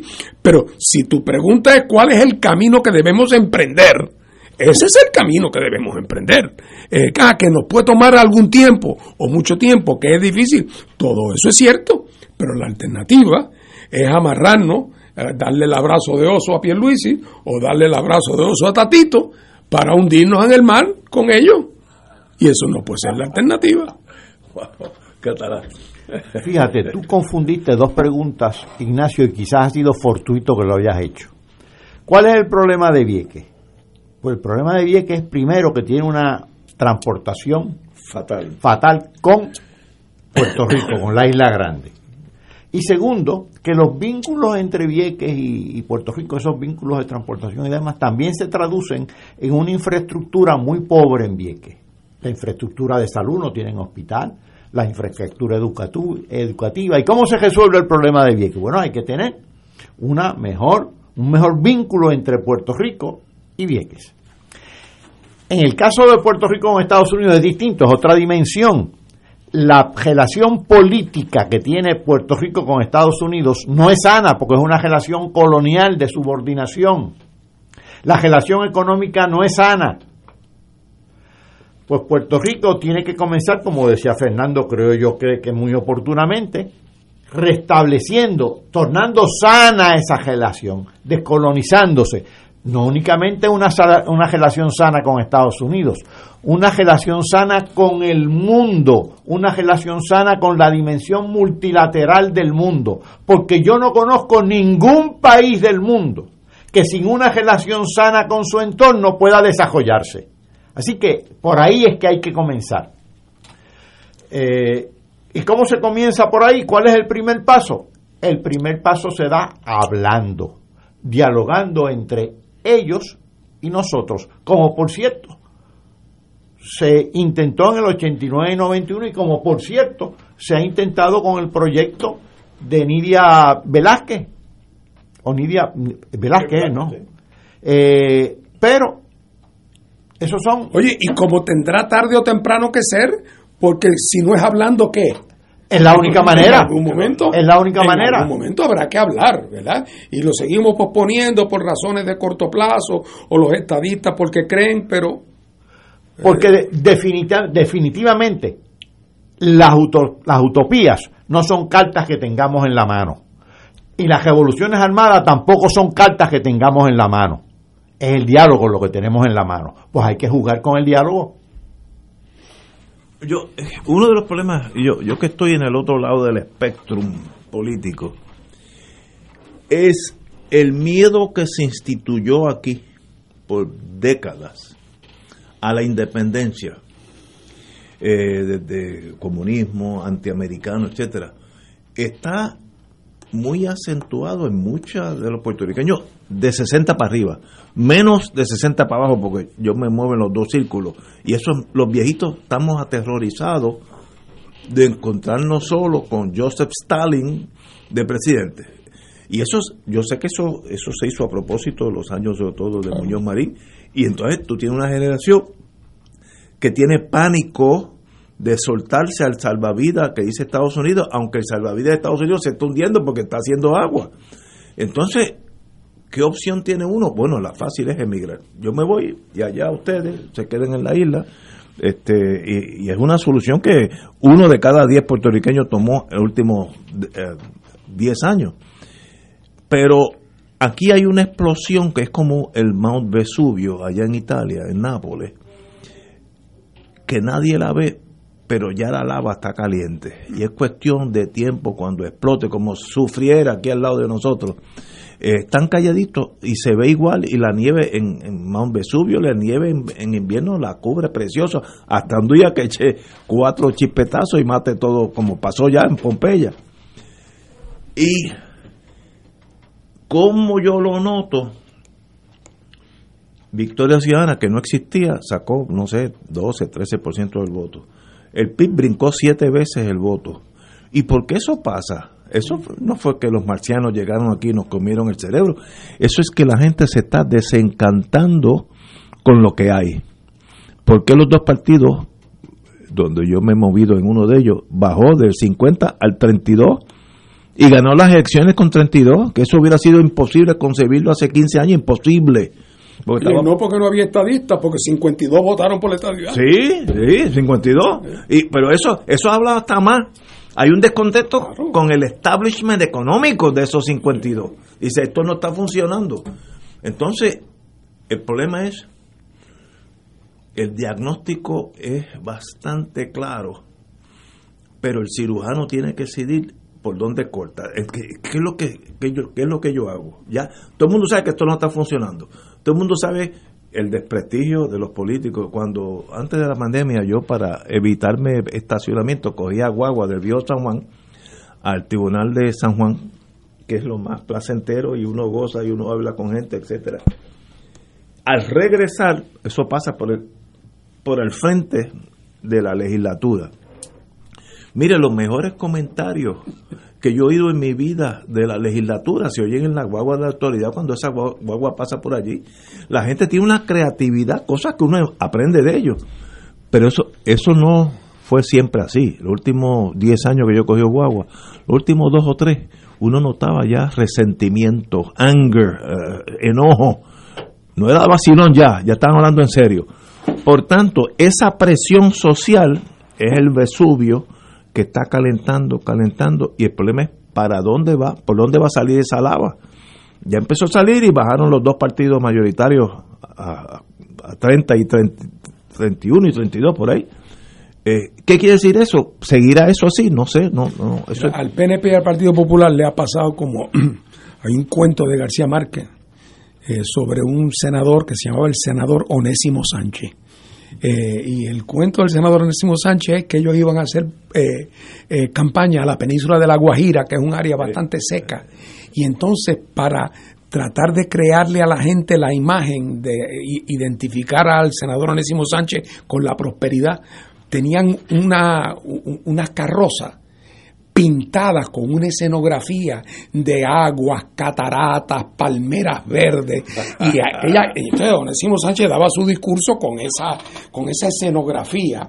Y entonces pues la gente identificaba esa visión de futuro con Onésimo Sánchez. Y así ganaron campaña y ganaron campaña hasta que de momento empezaron a perder el voto. Y con el tiempo se dieron cuenta que era que con el correr de los años la escenografía había deteriorado tanto que ya era menos atractiva que el paisaje de la península de la Guajira. y entonces el efecto era negativo.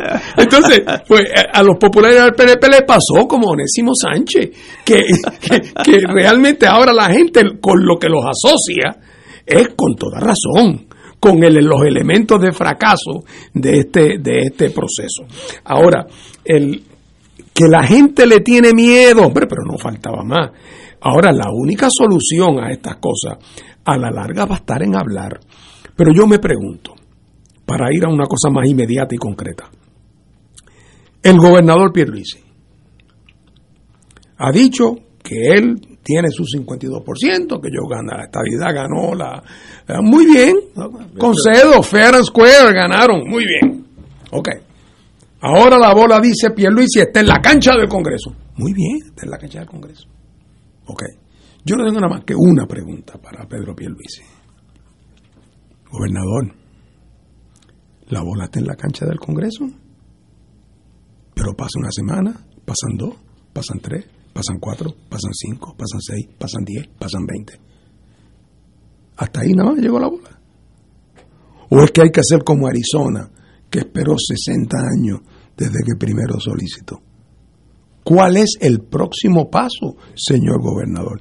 Y el próximo paso, él no lo querrá decir ni podrá decirlo porque no quiere que le digan traidor, pero tarde o temprano, tarde o temprano, los estadistas que están interesados en que Puerto Rico salga de su actual condición territorial, los que están en serio en eso, en serio, se darán cuenta que hay que ir al diálogo que en algún momento los puertorriqueños que representan alternativas de cambio tenemos que sentarnos con los americanos y llegar a unos acuerdos y a unos entendidos de cuáles son los futuros alternos posibles que tengan en cuenta los intereses legítimos de todas las partes y en su momento diseñar un proceso para resolverlo. Pero cada cual actuando unilateralmente eh, no va a llegar a ningún sitio. Por eso cuando Pierluisi, el gobernador Pierluisi dice, la bola está en la cancha, ahí está el proyecto de Jennifer, estadidad sí o no, no hay nada. Eso no se da cuenta que lo que hace es que juega las manos del inmovilismo, porque ese proyecto no se va a aprobar. Y como no se va a aprobar, ¿qué es lo que se va a quedar? El ELA colonial que él tanto dice despreciar. Entonces, en algún momento, tú no puedes ignorar que hay otras visiones alternas y que esas visiones alternas tienen que ser objeto de intercambio, discusión, debate, que no hay nada malo en ir juntos, juntos pero no revueltos, ¿verdad? Juntos. Los que creen en alguna forma de libre asociación, los que creemos en la independencia eh, plena, los que creen en la estadidad, tenemos que sentarnos y explorar. Y no me digas a mí que estados hay 50 porque en ninguno de ellos el idioma es el idioma español es el idioma principal en las escuelas públicas y ninguno de ellos está compuesto por latinoamericanos, 80% de los cuales no hablan inglés. O sea, no, es diferente. Por, por, son diferentes. Hombre, por algo somos un territorio no incorporado.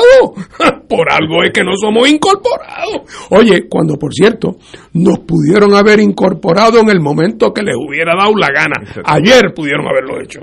¿Verdad? Así que, por lo tanto, vamos, o es que en el fondo, alguna de la gente que dice que le interesa el cambio, el cambio no le interesa nada. Que lo que le interesa es aparentar que lo favorece. La bola está en la cancha. Ya yo he hecho tal cosa. ¿eh? Pero ven acá, es que has puesto la bola en un sitio donde tú sabes que no va para ningún sitio. Eso no es una actitud responsable. Así que tarde o temprano, lo que plantea el proyecto de Nidia, que, después de todo es una versión de lo que el PIB siempre ha pensado tiene que haber un proceso mediante el cual elegimos una gente que vaya ya a negociar alternativas que no sean cordiales, llegar a unos acuerdos y tarde o temprano se someten al país y en ese proceso el Congreso va a tener insumos, claro que va a tener insumos, porque en el caso de la libre asociación o en el caso de la estabilidad es un proceso de mutua determinación, no solamente de libre. Cuando Estados Unidos acepta un territorio como Estado, también está afectando su propio, de, su propio destino. Eh, así es que los americanos, pues claro que tendrán que decir, la independencia es un derecho absoluto, sí, pero la términos y condiciones las tendremos que negociar también. Entonces, ¿por qué seguir posponiendo el momento donde nos pongamos de acuerdo sobre lo que es obvio? Antes siempre estaba el argumento estamos bien como estamos, pero es que ya el argumento de estamos bien como estamos no se puede utilizar. Mal. Claro, mar, el agua al cuello Sí. y la marea subiendo. Sí, sí. Ahora, en Estados Unidos, tú de eso sabes mucho más que yo. ¿A quién yo iría a ver? Vamos a decir que nosotros, tres, nos falta un popular, que vamos para allá, los cuatro, y vamos a hablar a nombre de Puerto Rico. ¿A dónde voy? Bueno, yo te voy a decir, lo- ¿A dónde tú irías? Mira, el proyecto de Nidia, que tiene la oposición tenaz del PNP, tiene la oposición tenaz del liderato tradicional del Partido Popular. De los partidos en Puerto Rico tiene el apoyo del PIB.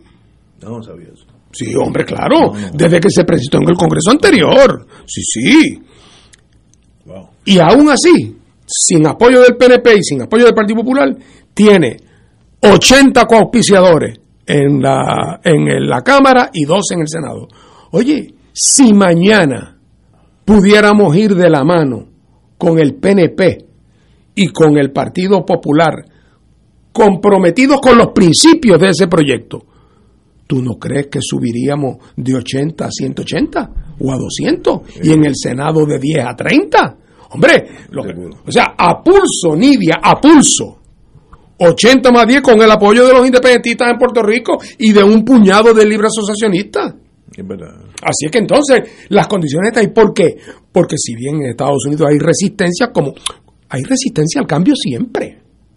Pero esta resistencia no es lo mismo que cuando Puerto Rico era la joya de la corona. No. Pues, hombre, no, ahora no. Habrá lo que están pensando que nadie, que nadie me oiga, dirán algunos. Pero lo antes que se vayan, mejor, porque esto no va a acabar bien.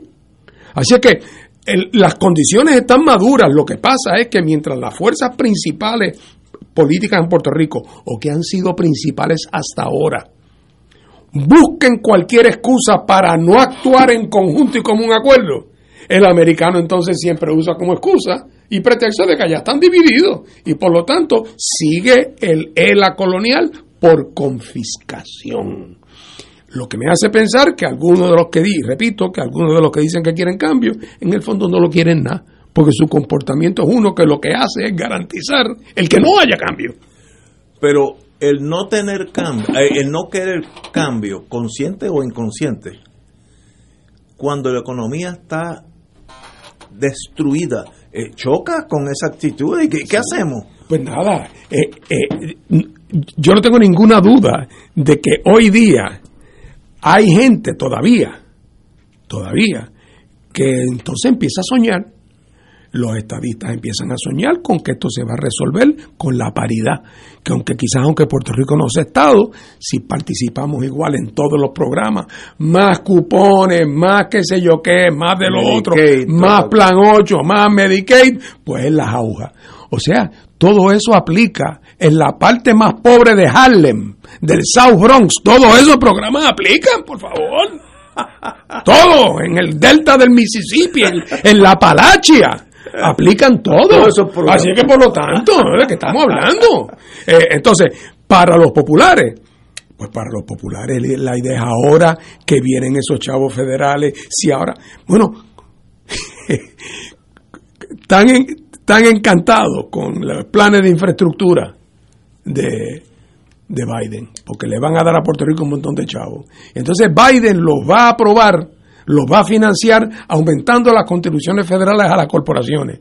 Y ya los populares se están frotando las manos de que vamos a tener la leche de la vaca sin tener que comprarla, porque como aquí no pagamos contribuciones federales, vienen más chavos y nosotros no ponemos nada. O sea, esa mentalidad, esa mentalidad, eso, eso no puede tener futuro, Ignacio.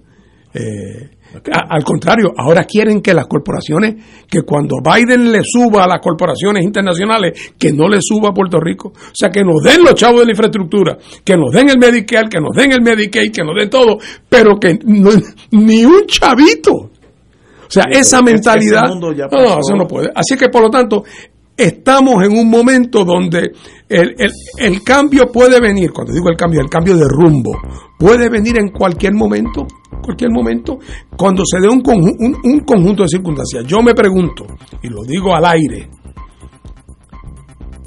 si yo fuera Pedro Pierluisi y yo estuviera pensando en las próximas elecciones, y sé que cuando lleguen las próximas elecciones la bola en la cancha federal va a estar en el mismito sitio donde la puse. No va a haber, no va a haber caminado una pulgada. Y va a estar el contraste con lo que va a haber pasado con el caso de, de la estadidad para Washington DC, que va a avanzar muchísimo, por razones obvias. Y el de nosotros no se va a mover ni un chavo. De cara a las próximas elecciones, ¿cuál va a ser el planteamiento de Pierluisi con respecto al estatus? Pues yo creo que tarde o temprano vendrá alguien que diga, "Va- tenemos que ir todos juntos al diálogo. Juntos, pero no revueltos, pero todos al diálogo a exigirle. A mí no me importa lo que los, estadistas pidan. Ellos pidan lo que quieran pedir. Y yo, yo voy a pedir la ruta hacia la independencia, los libres asociacionistas, la ruta hacia eh, la libre asociación y los estadistas pedirán cuál es la ruta hacia la estadidad, si es que la hay. Pero es que la necesidad económica nos va a llevar a buscar una solución por, por la tragedia que estamos viviendo. Los boquetes en la calle son un indicio de hay algo que no está bien. Lo que tú dices, sin embargo, de que mucha gente opta por la sal, puede pensar que ante ese lío mejor es entonces coger un avión e irse. Eso es un dato real. Sí, eso o está sea, pasando. si aquí no hubiese esa opción, había más, ha- habría más sí. habría más iniciativa para bregar con el asunto. Señores, será mañana a las 17 horas que estaremos aquí. Mañana tenemos de invitado a, el geomorfólogo Molinelli, así que estará con nosotros. Siempre nos dice cosas interesantes. Vamos a una pausa.